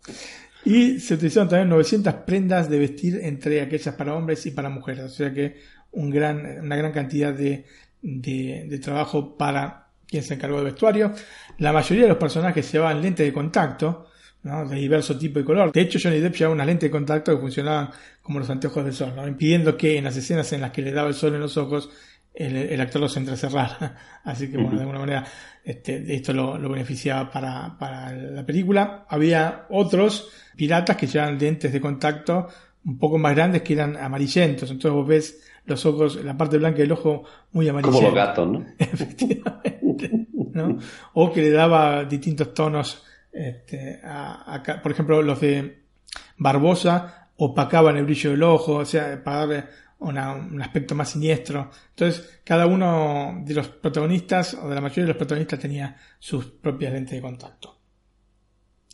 Para construir la caverna de la isla de Muerta, donde Barbosa y la tripulación de la Perla Negra esconden sus tesoros, incluido el tesoro este azteca de la maldición, se emplearon cinco meses de trabajo en la cual participaron 100 artesanos. Es impresionante cómo moldearon todo el interior de, esta caverna que quedó fantástica. La llenaron después con un metro y medio de agua y para realzar los tesoros utilizaron pinturas doradas en las rocas. También se acuñaron 882, tenían contadas monedas de estas aztecas y de estos este, medallones aztecas eh, y 200.000 monedas doradas en general y un montón de objetos que pusieron allí. Em, una vez que terminó el rodaje desapareció todas, eh, dijo Perpiqui, así como por arte de magia. Todo este, todas las monedas desaparecieron. Eh, tanto la fortaleza de Port Royal como el palacio del gobernador fueron construidos para la película, o sea, no, no estaban, no existían.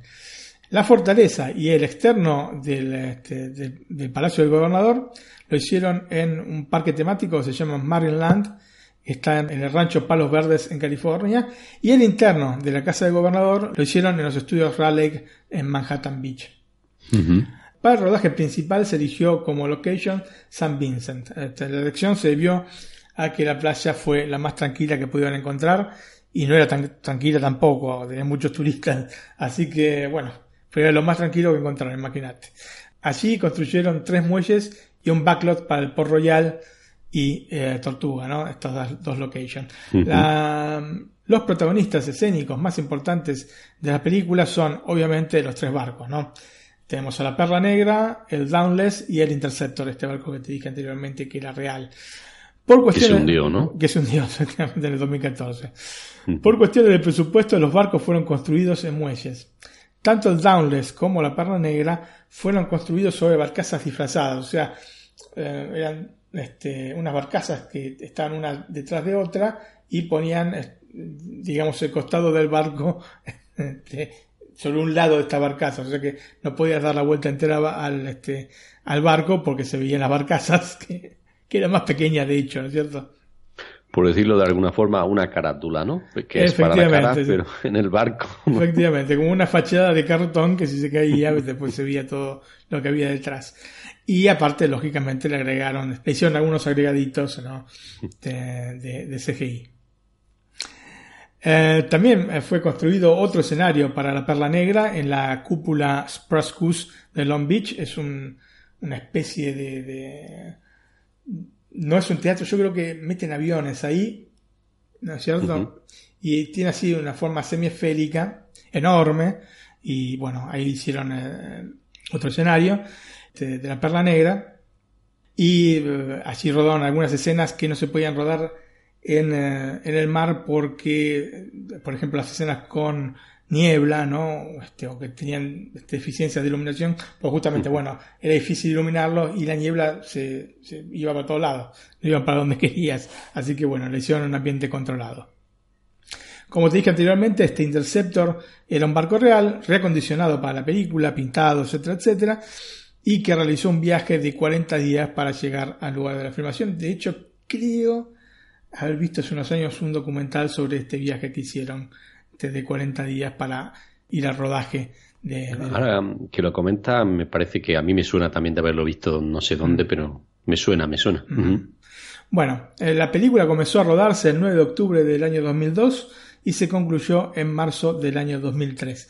En octubre se filmó en el rancho Palos Verdes, en diciembre se filmó en San Vincent y también en las Islas Granadinas y en enero en la caverna que estaba situada en Los Ángeles que te mencioné anteriormente. Industrial Light and Magic, ¿no? la famosa ILM ¿no? de George Lucas, comenzó a trabajar de inmediato en los efectos visuales de la película y digamos que los esqueletos no fueron un gran problema. O sea, al revés que para el, el juego, la atracción, mejor dicho, en los parques de Disney, que te, acuerdas que te dije que habían tenido problemas con los esqueletos, bueno, los esqueletos eran más fácil para la gente de ILM.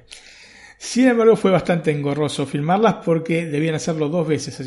Cada topa donde había de estos esqueletos tenían que hacerla dos veces. Una vez donde estaban los protagonistas reales, no animados, ¿no es cierto? Que hacían todos los movimientos de, lucha, ¿no? De, lucha con espada, eh, con em, unas placas, ¿no? Como para ubicar más o menos dónde tenían que poner la cabeza, dónde tenían que mirar, y después filmar lo mismo ¿no? Pero sin nadie, de manera tal de que pudiesen acoplar estas dos cosas y poder agregar los esqueletos.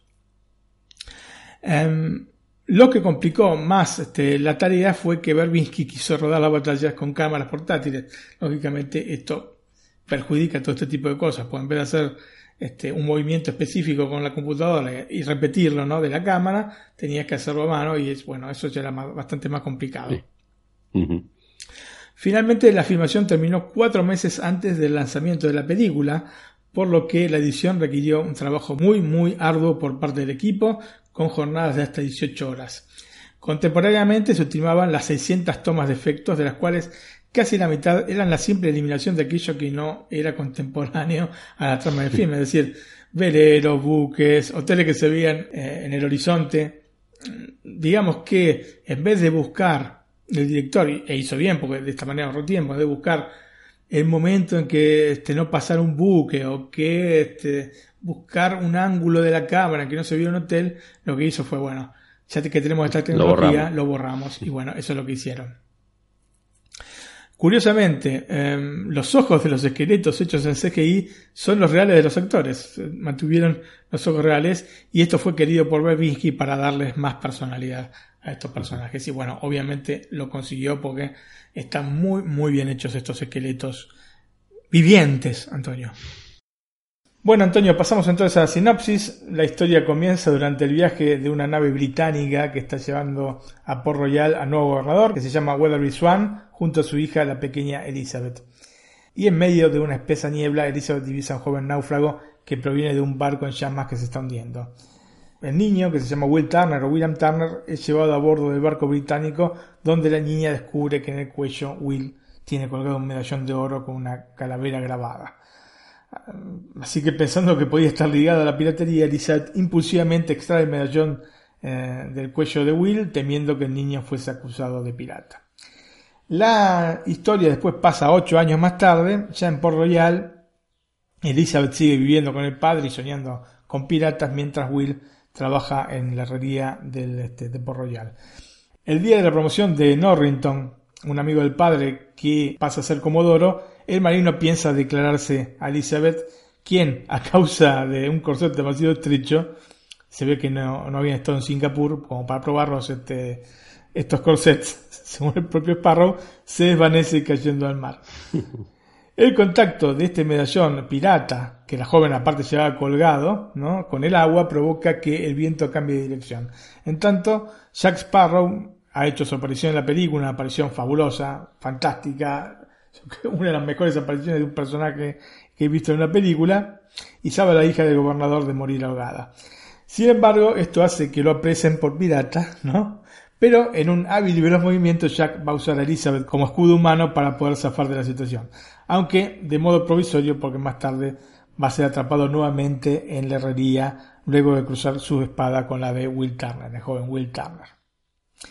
Esa misma noche, eh, Port Royal va a ser atacada por el capitán Barbosa y los piratas de la nave La Perla Negra que recibieron el mensaje, ¿no? entre comillas, de este medallón, que funciona tipo GPS porque ni bien toca, tiene, entra en contacto con el agua, emite como una señal, ¿no? Y entonces los este, piratas saben dónde está, ¿no es cierto? Y bueno, eh, llegan a Port secuestran a Elizabeth y se la llevan. Es así como Will Turner, que va a liberar a Sparrow, este, porque Sparrow es pirata y sabe dónde pueden esconderse Barbosa y la Perla Negra. Y el Comodoro Norrington, junto al gobernador Swan, van a ir detrás de este barco pirata que es muy veloz para rescatar a la joven. Pero pronto sabremos que la embarcación es algo más que un barco de piratas, Antonio. Y esto es un poco un resumen breve del inicio de la película que como vemos da miles de vueltas, impresionante, pero igualmente está, está muy bien, está muy bien, se lleva muy bien. Está muy bien. Sí, sí, sí. Bueno, pasamos entonces a la música de, de esta este, del Caribe. El compositor elegido para realizar la banda sonora de la película fue Alan Silvestri, autor de la música nada menos que de la saga de Volver al Futuro, entre muchas otras que compuso, ¿no? Sin embargo, debido a diferencias creativas con Jerry Bruckheimer, abandonó el proyecto. Y siempre me pregunto, cuando despido a una persona en Hollywood, ¿por qué lo llaman que es una diferencia creativa en un despido? ¿No es cierto? No, y tuvimos una diferencia creativa con el músico y entonces este, optó por irse. En vez de decir, bueno, lo despedimos porque no nos gustó lo que hizo, que podría ser. O por otros motivos, ¿no? Pueden ser motivos económicos también posteriores. La cuestión es que Gore se puso en contacto con el compositor alemán Hans Zimmer, con quien ya había trabajado en The Ring, la, película del 2002, conocida en España como La Señal. Y eh, Zimmer tuvo que rechazar eh, la propuesta de Berbinsky porque estaba trabajando en la película El último Samurai, ¿no? The Last Samurai, la película del año 2003. Así que aconsejó al director a otro compositor, también alemán, llamado Klaus Badelt, quien había sido integrante de Remote Control Productions, en esa época se llamaba Media Ventures, que es una empresa dedicada a la música cinematográfica fundada por el mismo Zimmer. Así que Verbisky terminó contratando a Badelt, que tenía poquísima experiencia. A pesar de sus compromisos, Zimmer terminó colaborando con Badelt en la composición de los temas principales de la banda sonora. Y acá hay toda una historia por detrás, porque Zimmer en realidad tenía un contrato de exclusividad para nada más ocuparse en ese momento de la música del último samurái. Evidentemente, eh, llamó a un colaborador y dijo, bueno, vos decís que haces la banda sonora y yo la hago porque yo no puedo, no puedo poner mi nombre. De hecho, no figura el nombre de Hans Zimmer dentro de los créditos de, Los Piratas del Caribe, pero es el autor de los temas principales de la banda sonora. Son tres temas que componen este, la banda sonora, eh, que se repiten después durante la película y que son los principales en los que se basa toda, toda la banda sonora del film. Así que, este, evidentemente lo puso al otro como para, digamos, disfrazar un poco lo que estaba haciendo. Yo creo que es así, sinceramente, ¿eh? sinceramente, porque de este Klaus Badel después eh, he visto un poco las bandas sonoras y la verdad que no, no está al nivel de Hans Zimmer. Y esto es una banda sonora a nivel de Hans Zimmer. Y bueno, él mismo después admitió, te repito, que compuso estos, tres temas principales en una noche.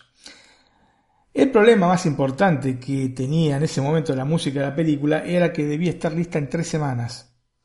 Así que evidentemente terminó muy mal con Alan Silvestri como para quedar en esta posición tan incómoda, ¿no? Tenían tres semanas para terminar toda una banda sonora, un tipo de película en el cual es vital la banda sonora. Las películas de tipo comercial necesitan siempre una, una, muy buena banda sonora. Entonces, lo que hicieron para poder terminar todo el trabajo, que era realmente monumental, imagínate musicalizar una película de dos horas o más de dos horas de duración, eh, contrataron a eh, siete, otros siete compositores para ayudar a orquestar toda la, este, la banda sonora y para componer si es necesario música adicional.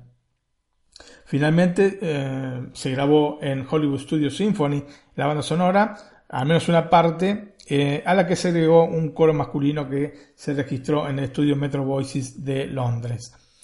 La banda sonora de la película, como te dije, se basa en estos tres motivos musicales que se van reproponiendo a lo largo del film con distintas variantes, ¿no? Pero que son estos tres que eh, dos ya escuchamos y uno vamos a escuchar ahora cuando terminemos de hablar de, de la música.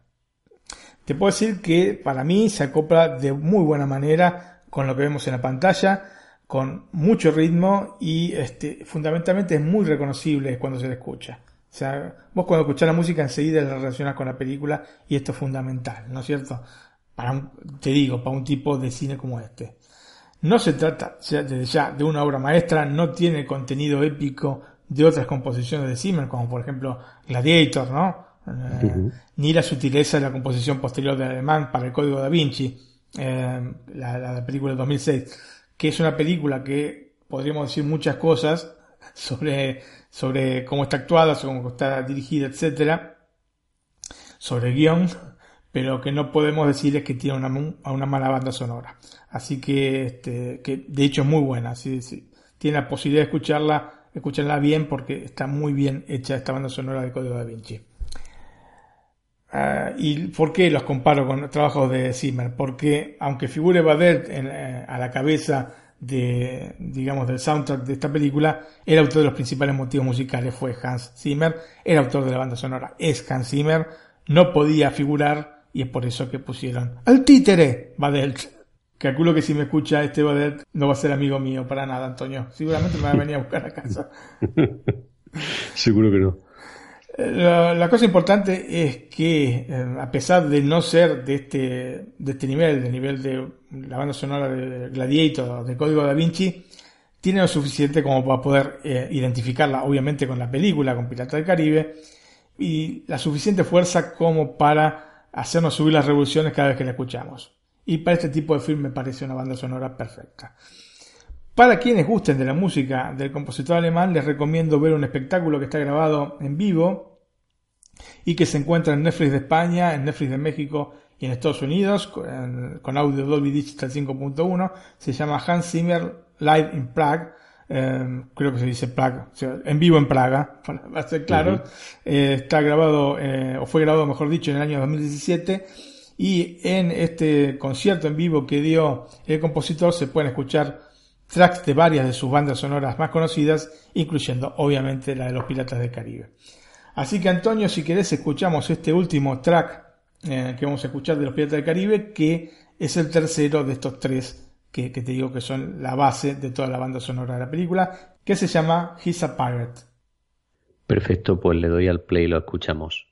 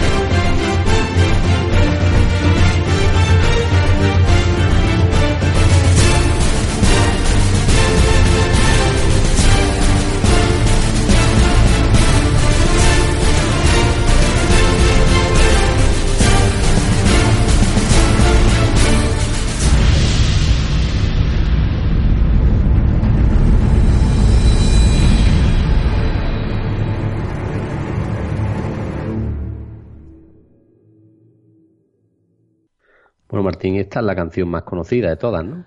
Sí, sí, sí, yo creo que sí. Bueno, te digo que em, cuando ya viste muchas veces la película, todas te suenan conocidas. Pero yo creo que sí, que esta es la más, em, la más conocida. Para quien no lo haya visto, seguramente alguna vez la ha escuchado.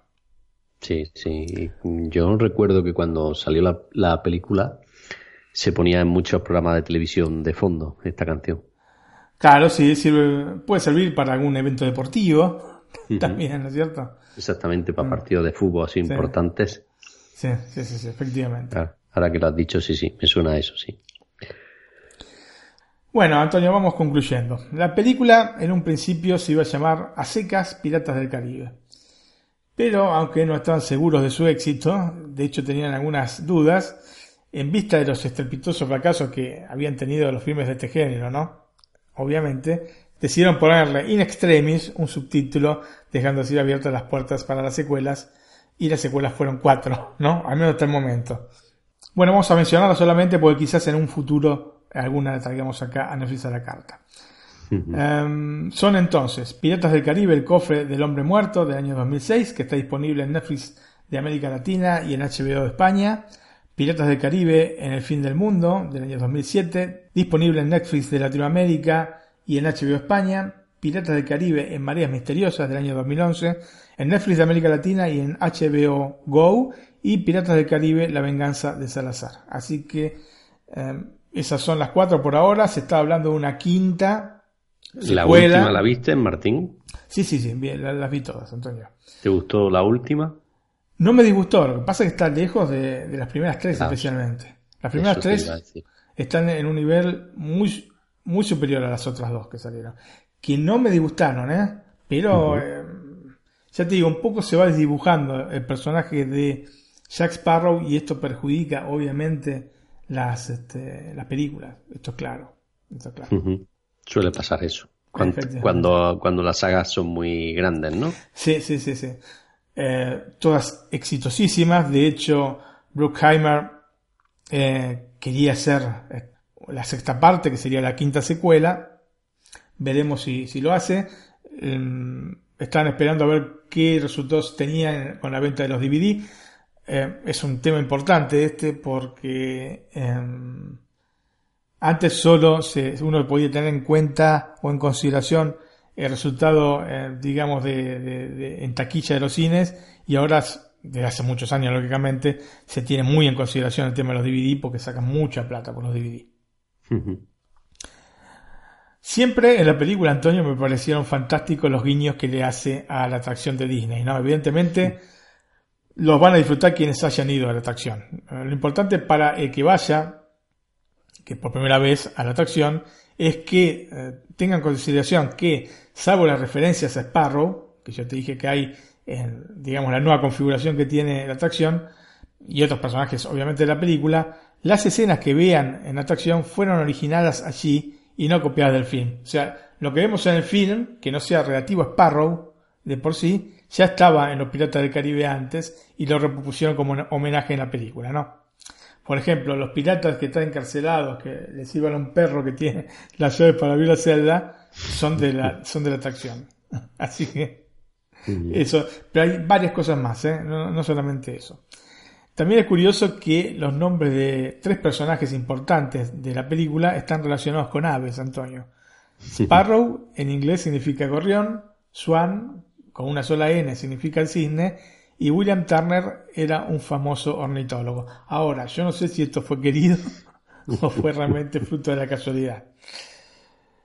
Para concluir, eh, Pirata del Caribe, La maldición de la perla negra no es un éxito caprichoso o solamente marketinero.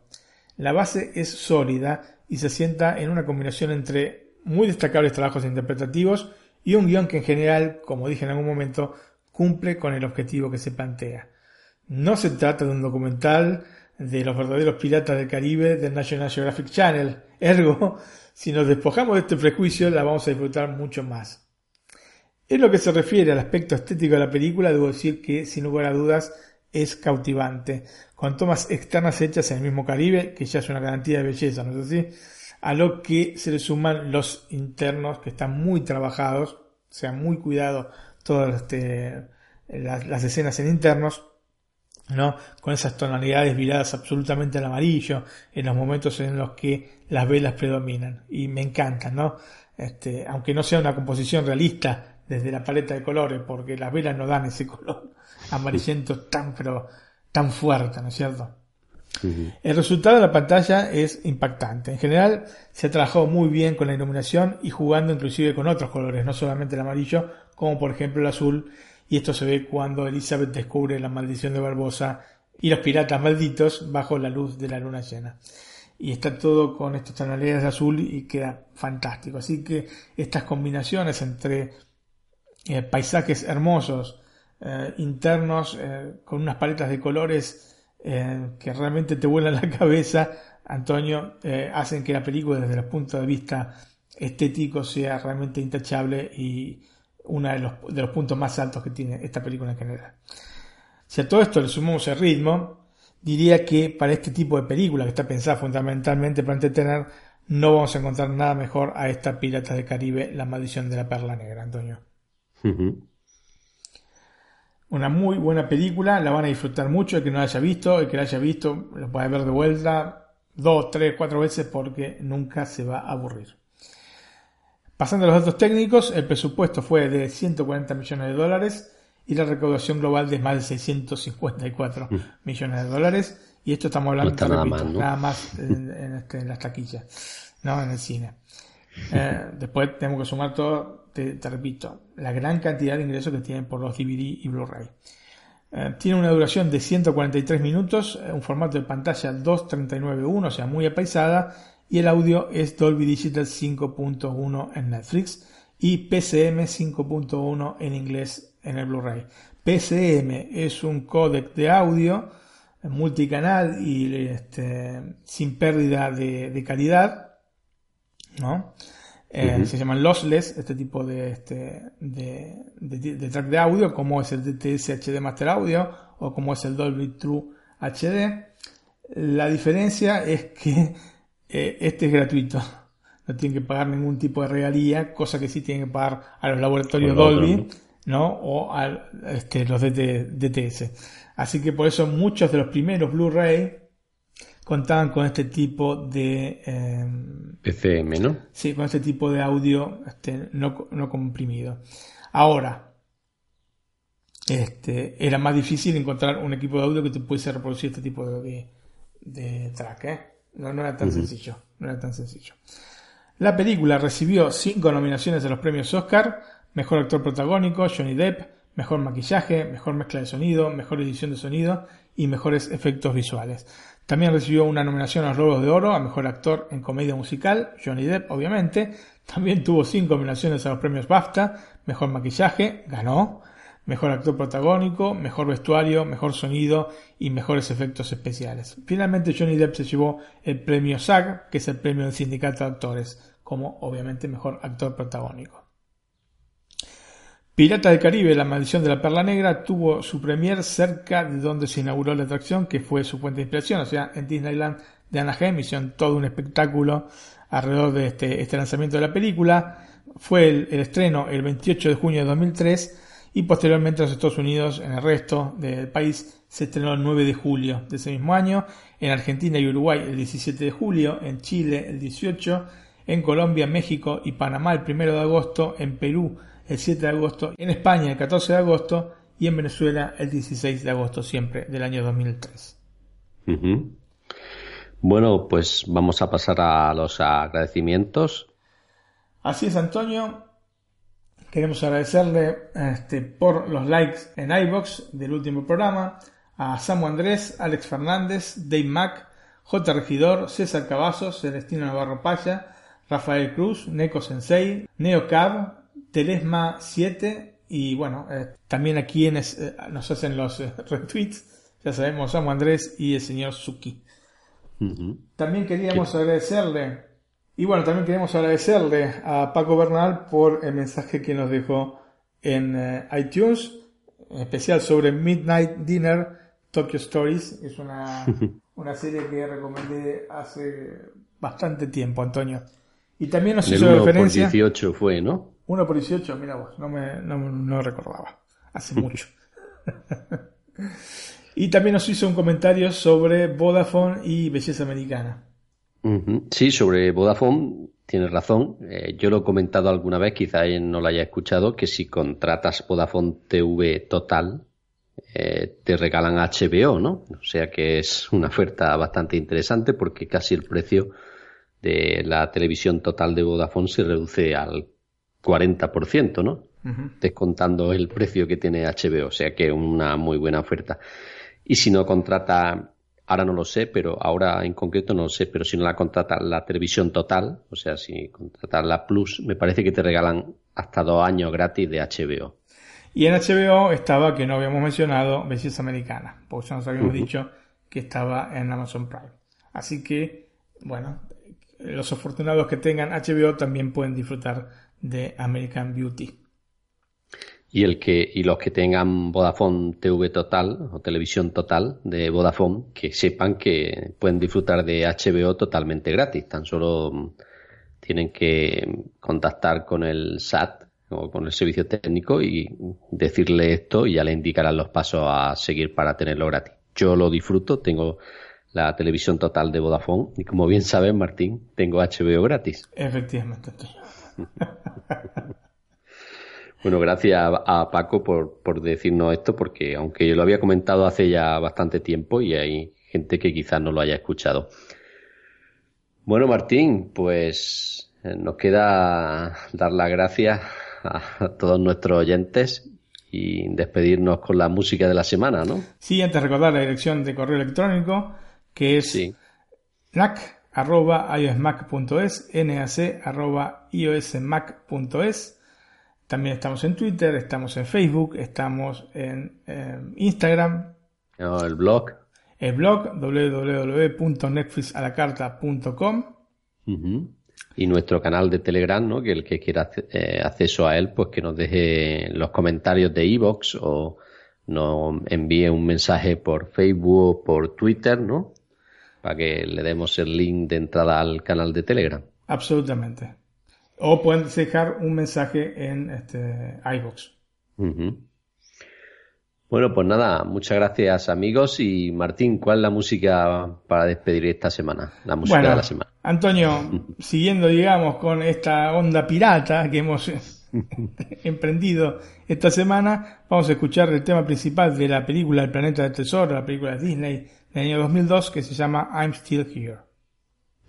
Pues le doy al play antes nos despedimos. Chao, amigos. Chao, hasta la, próxima. Gracias, eh. Chao, chao. Gracias, gracias. Chao.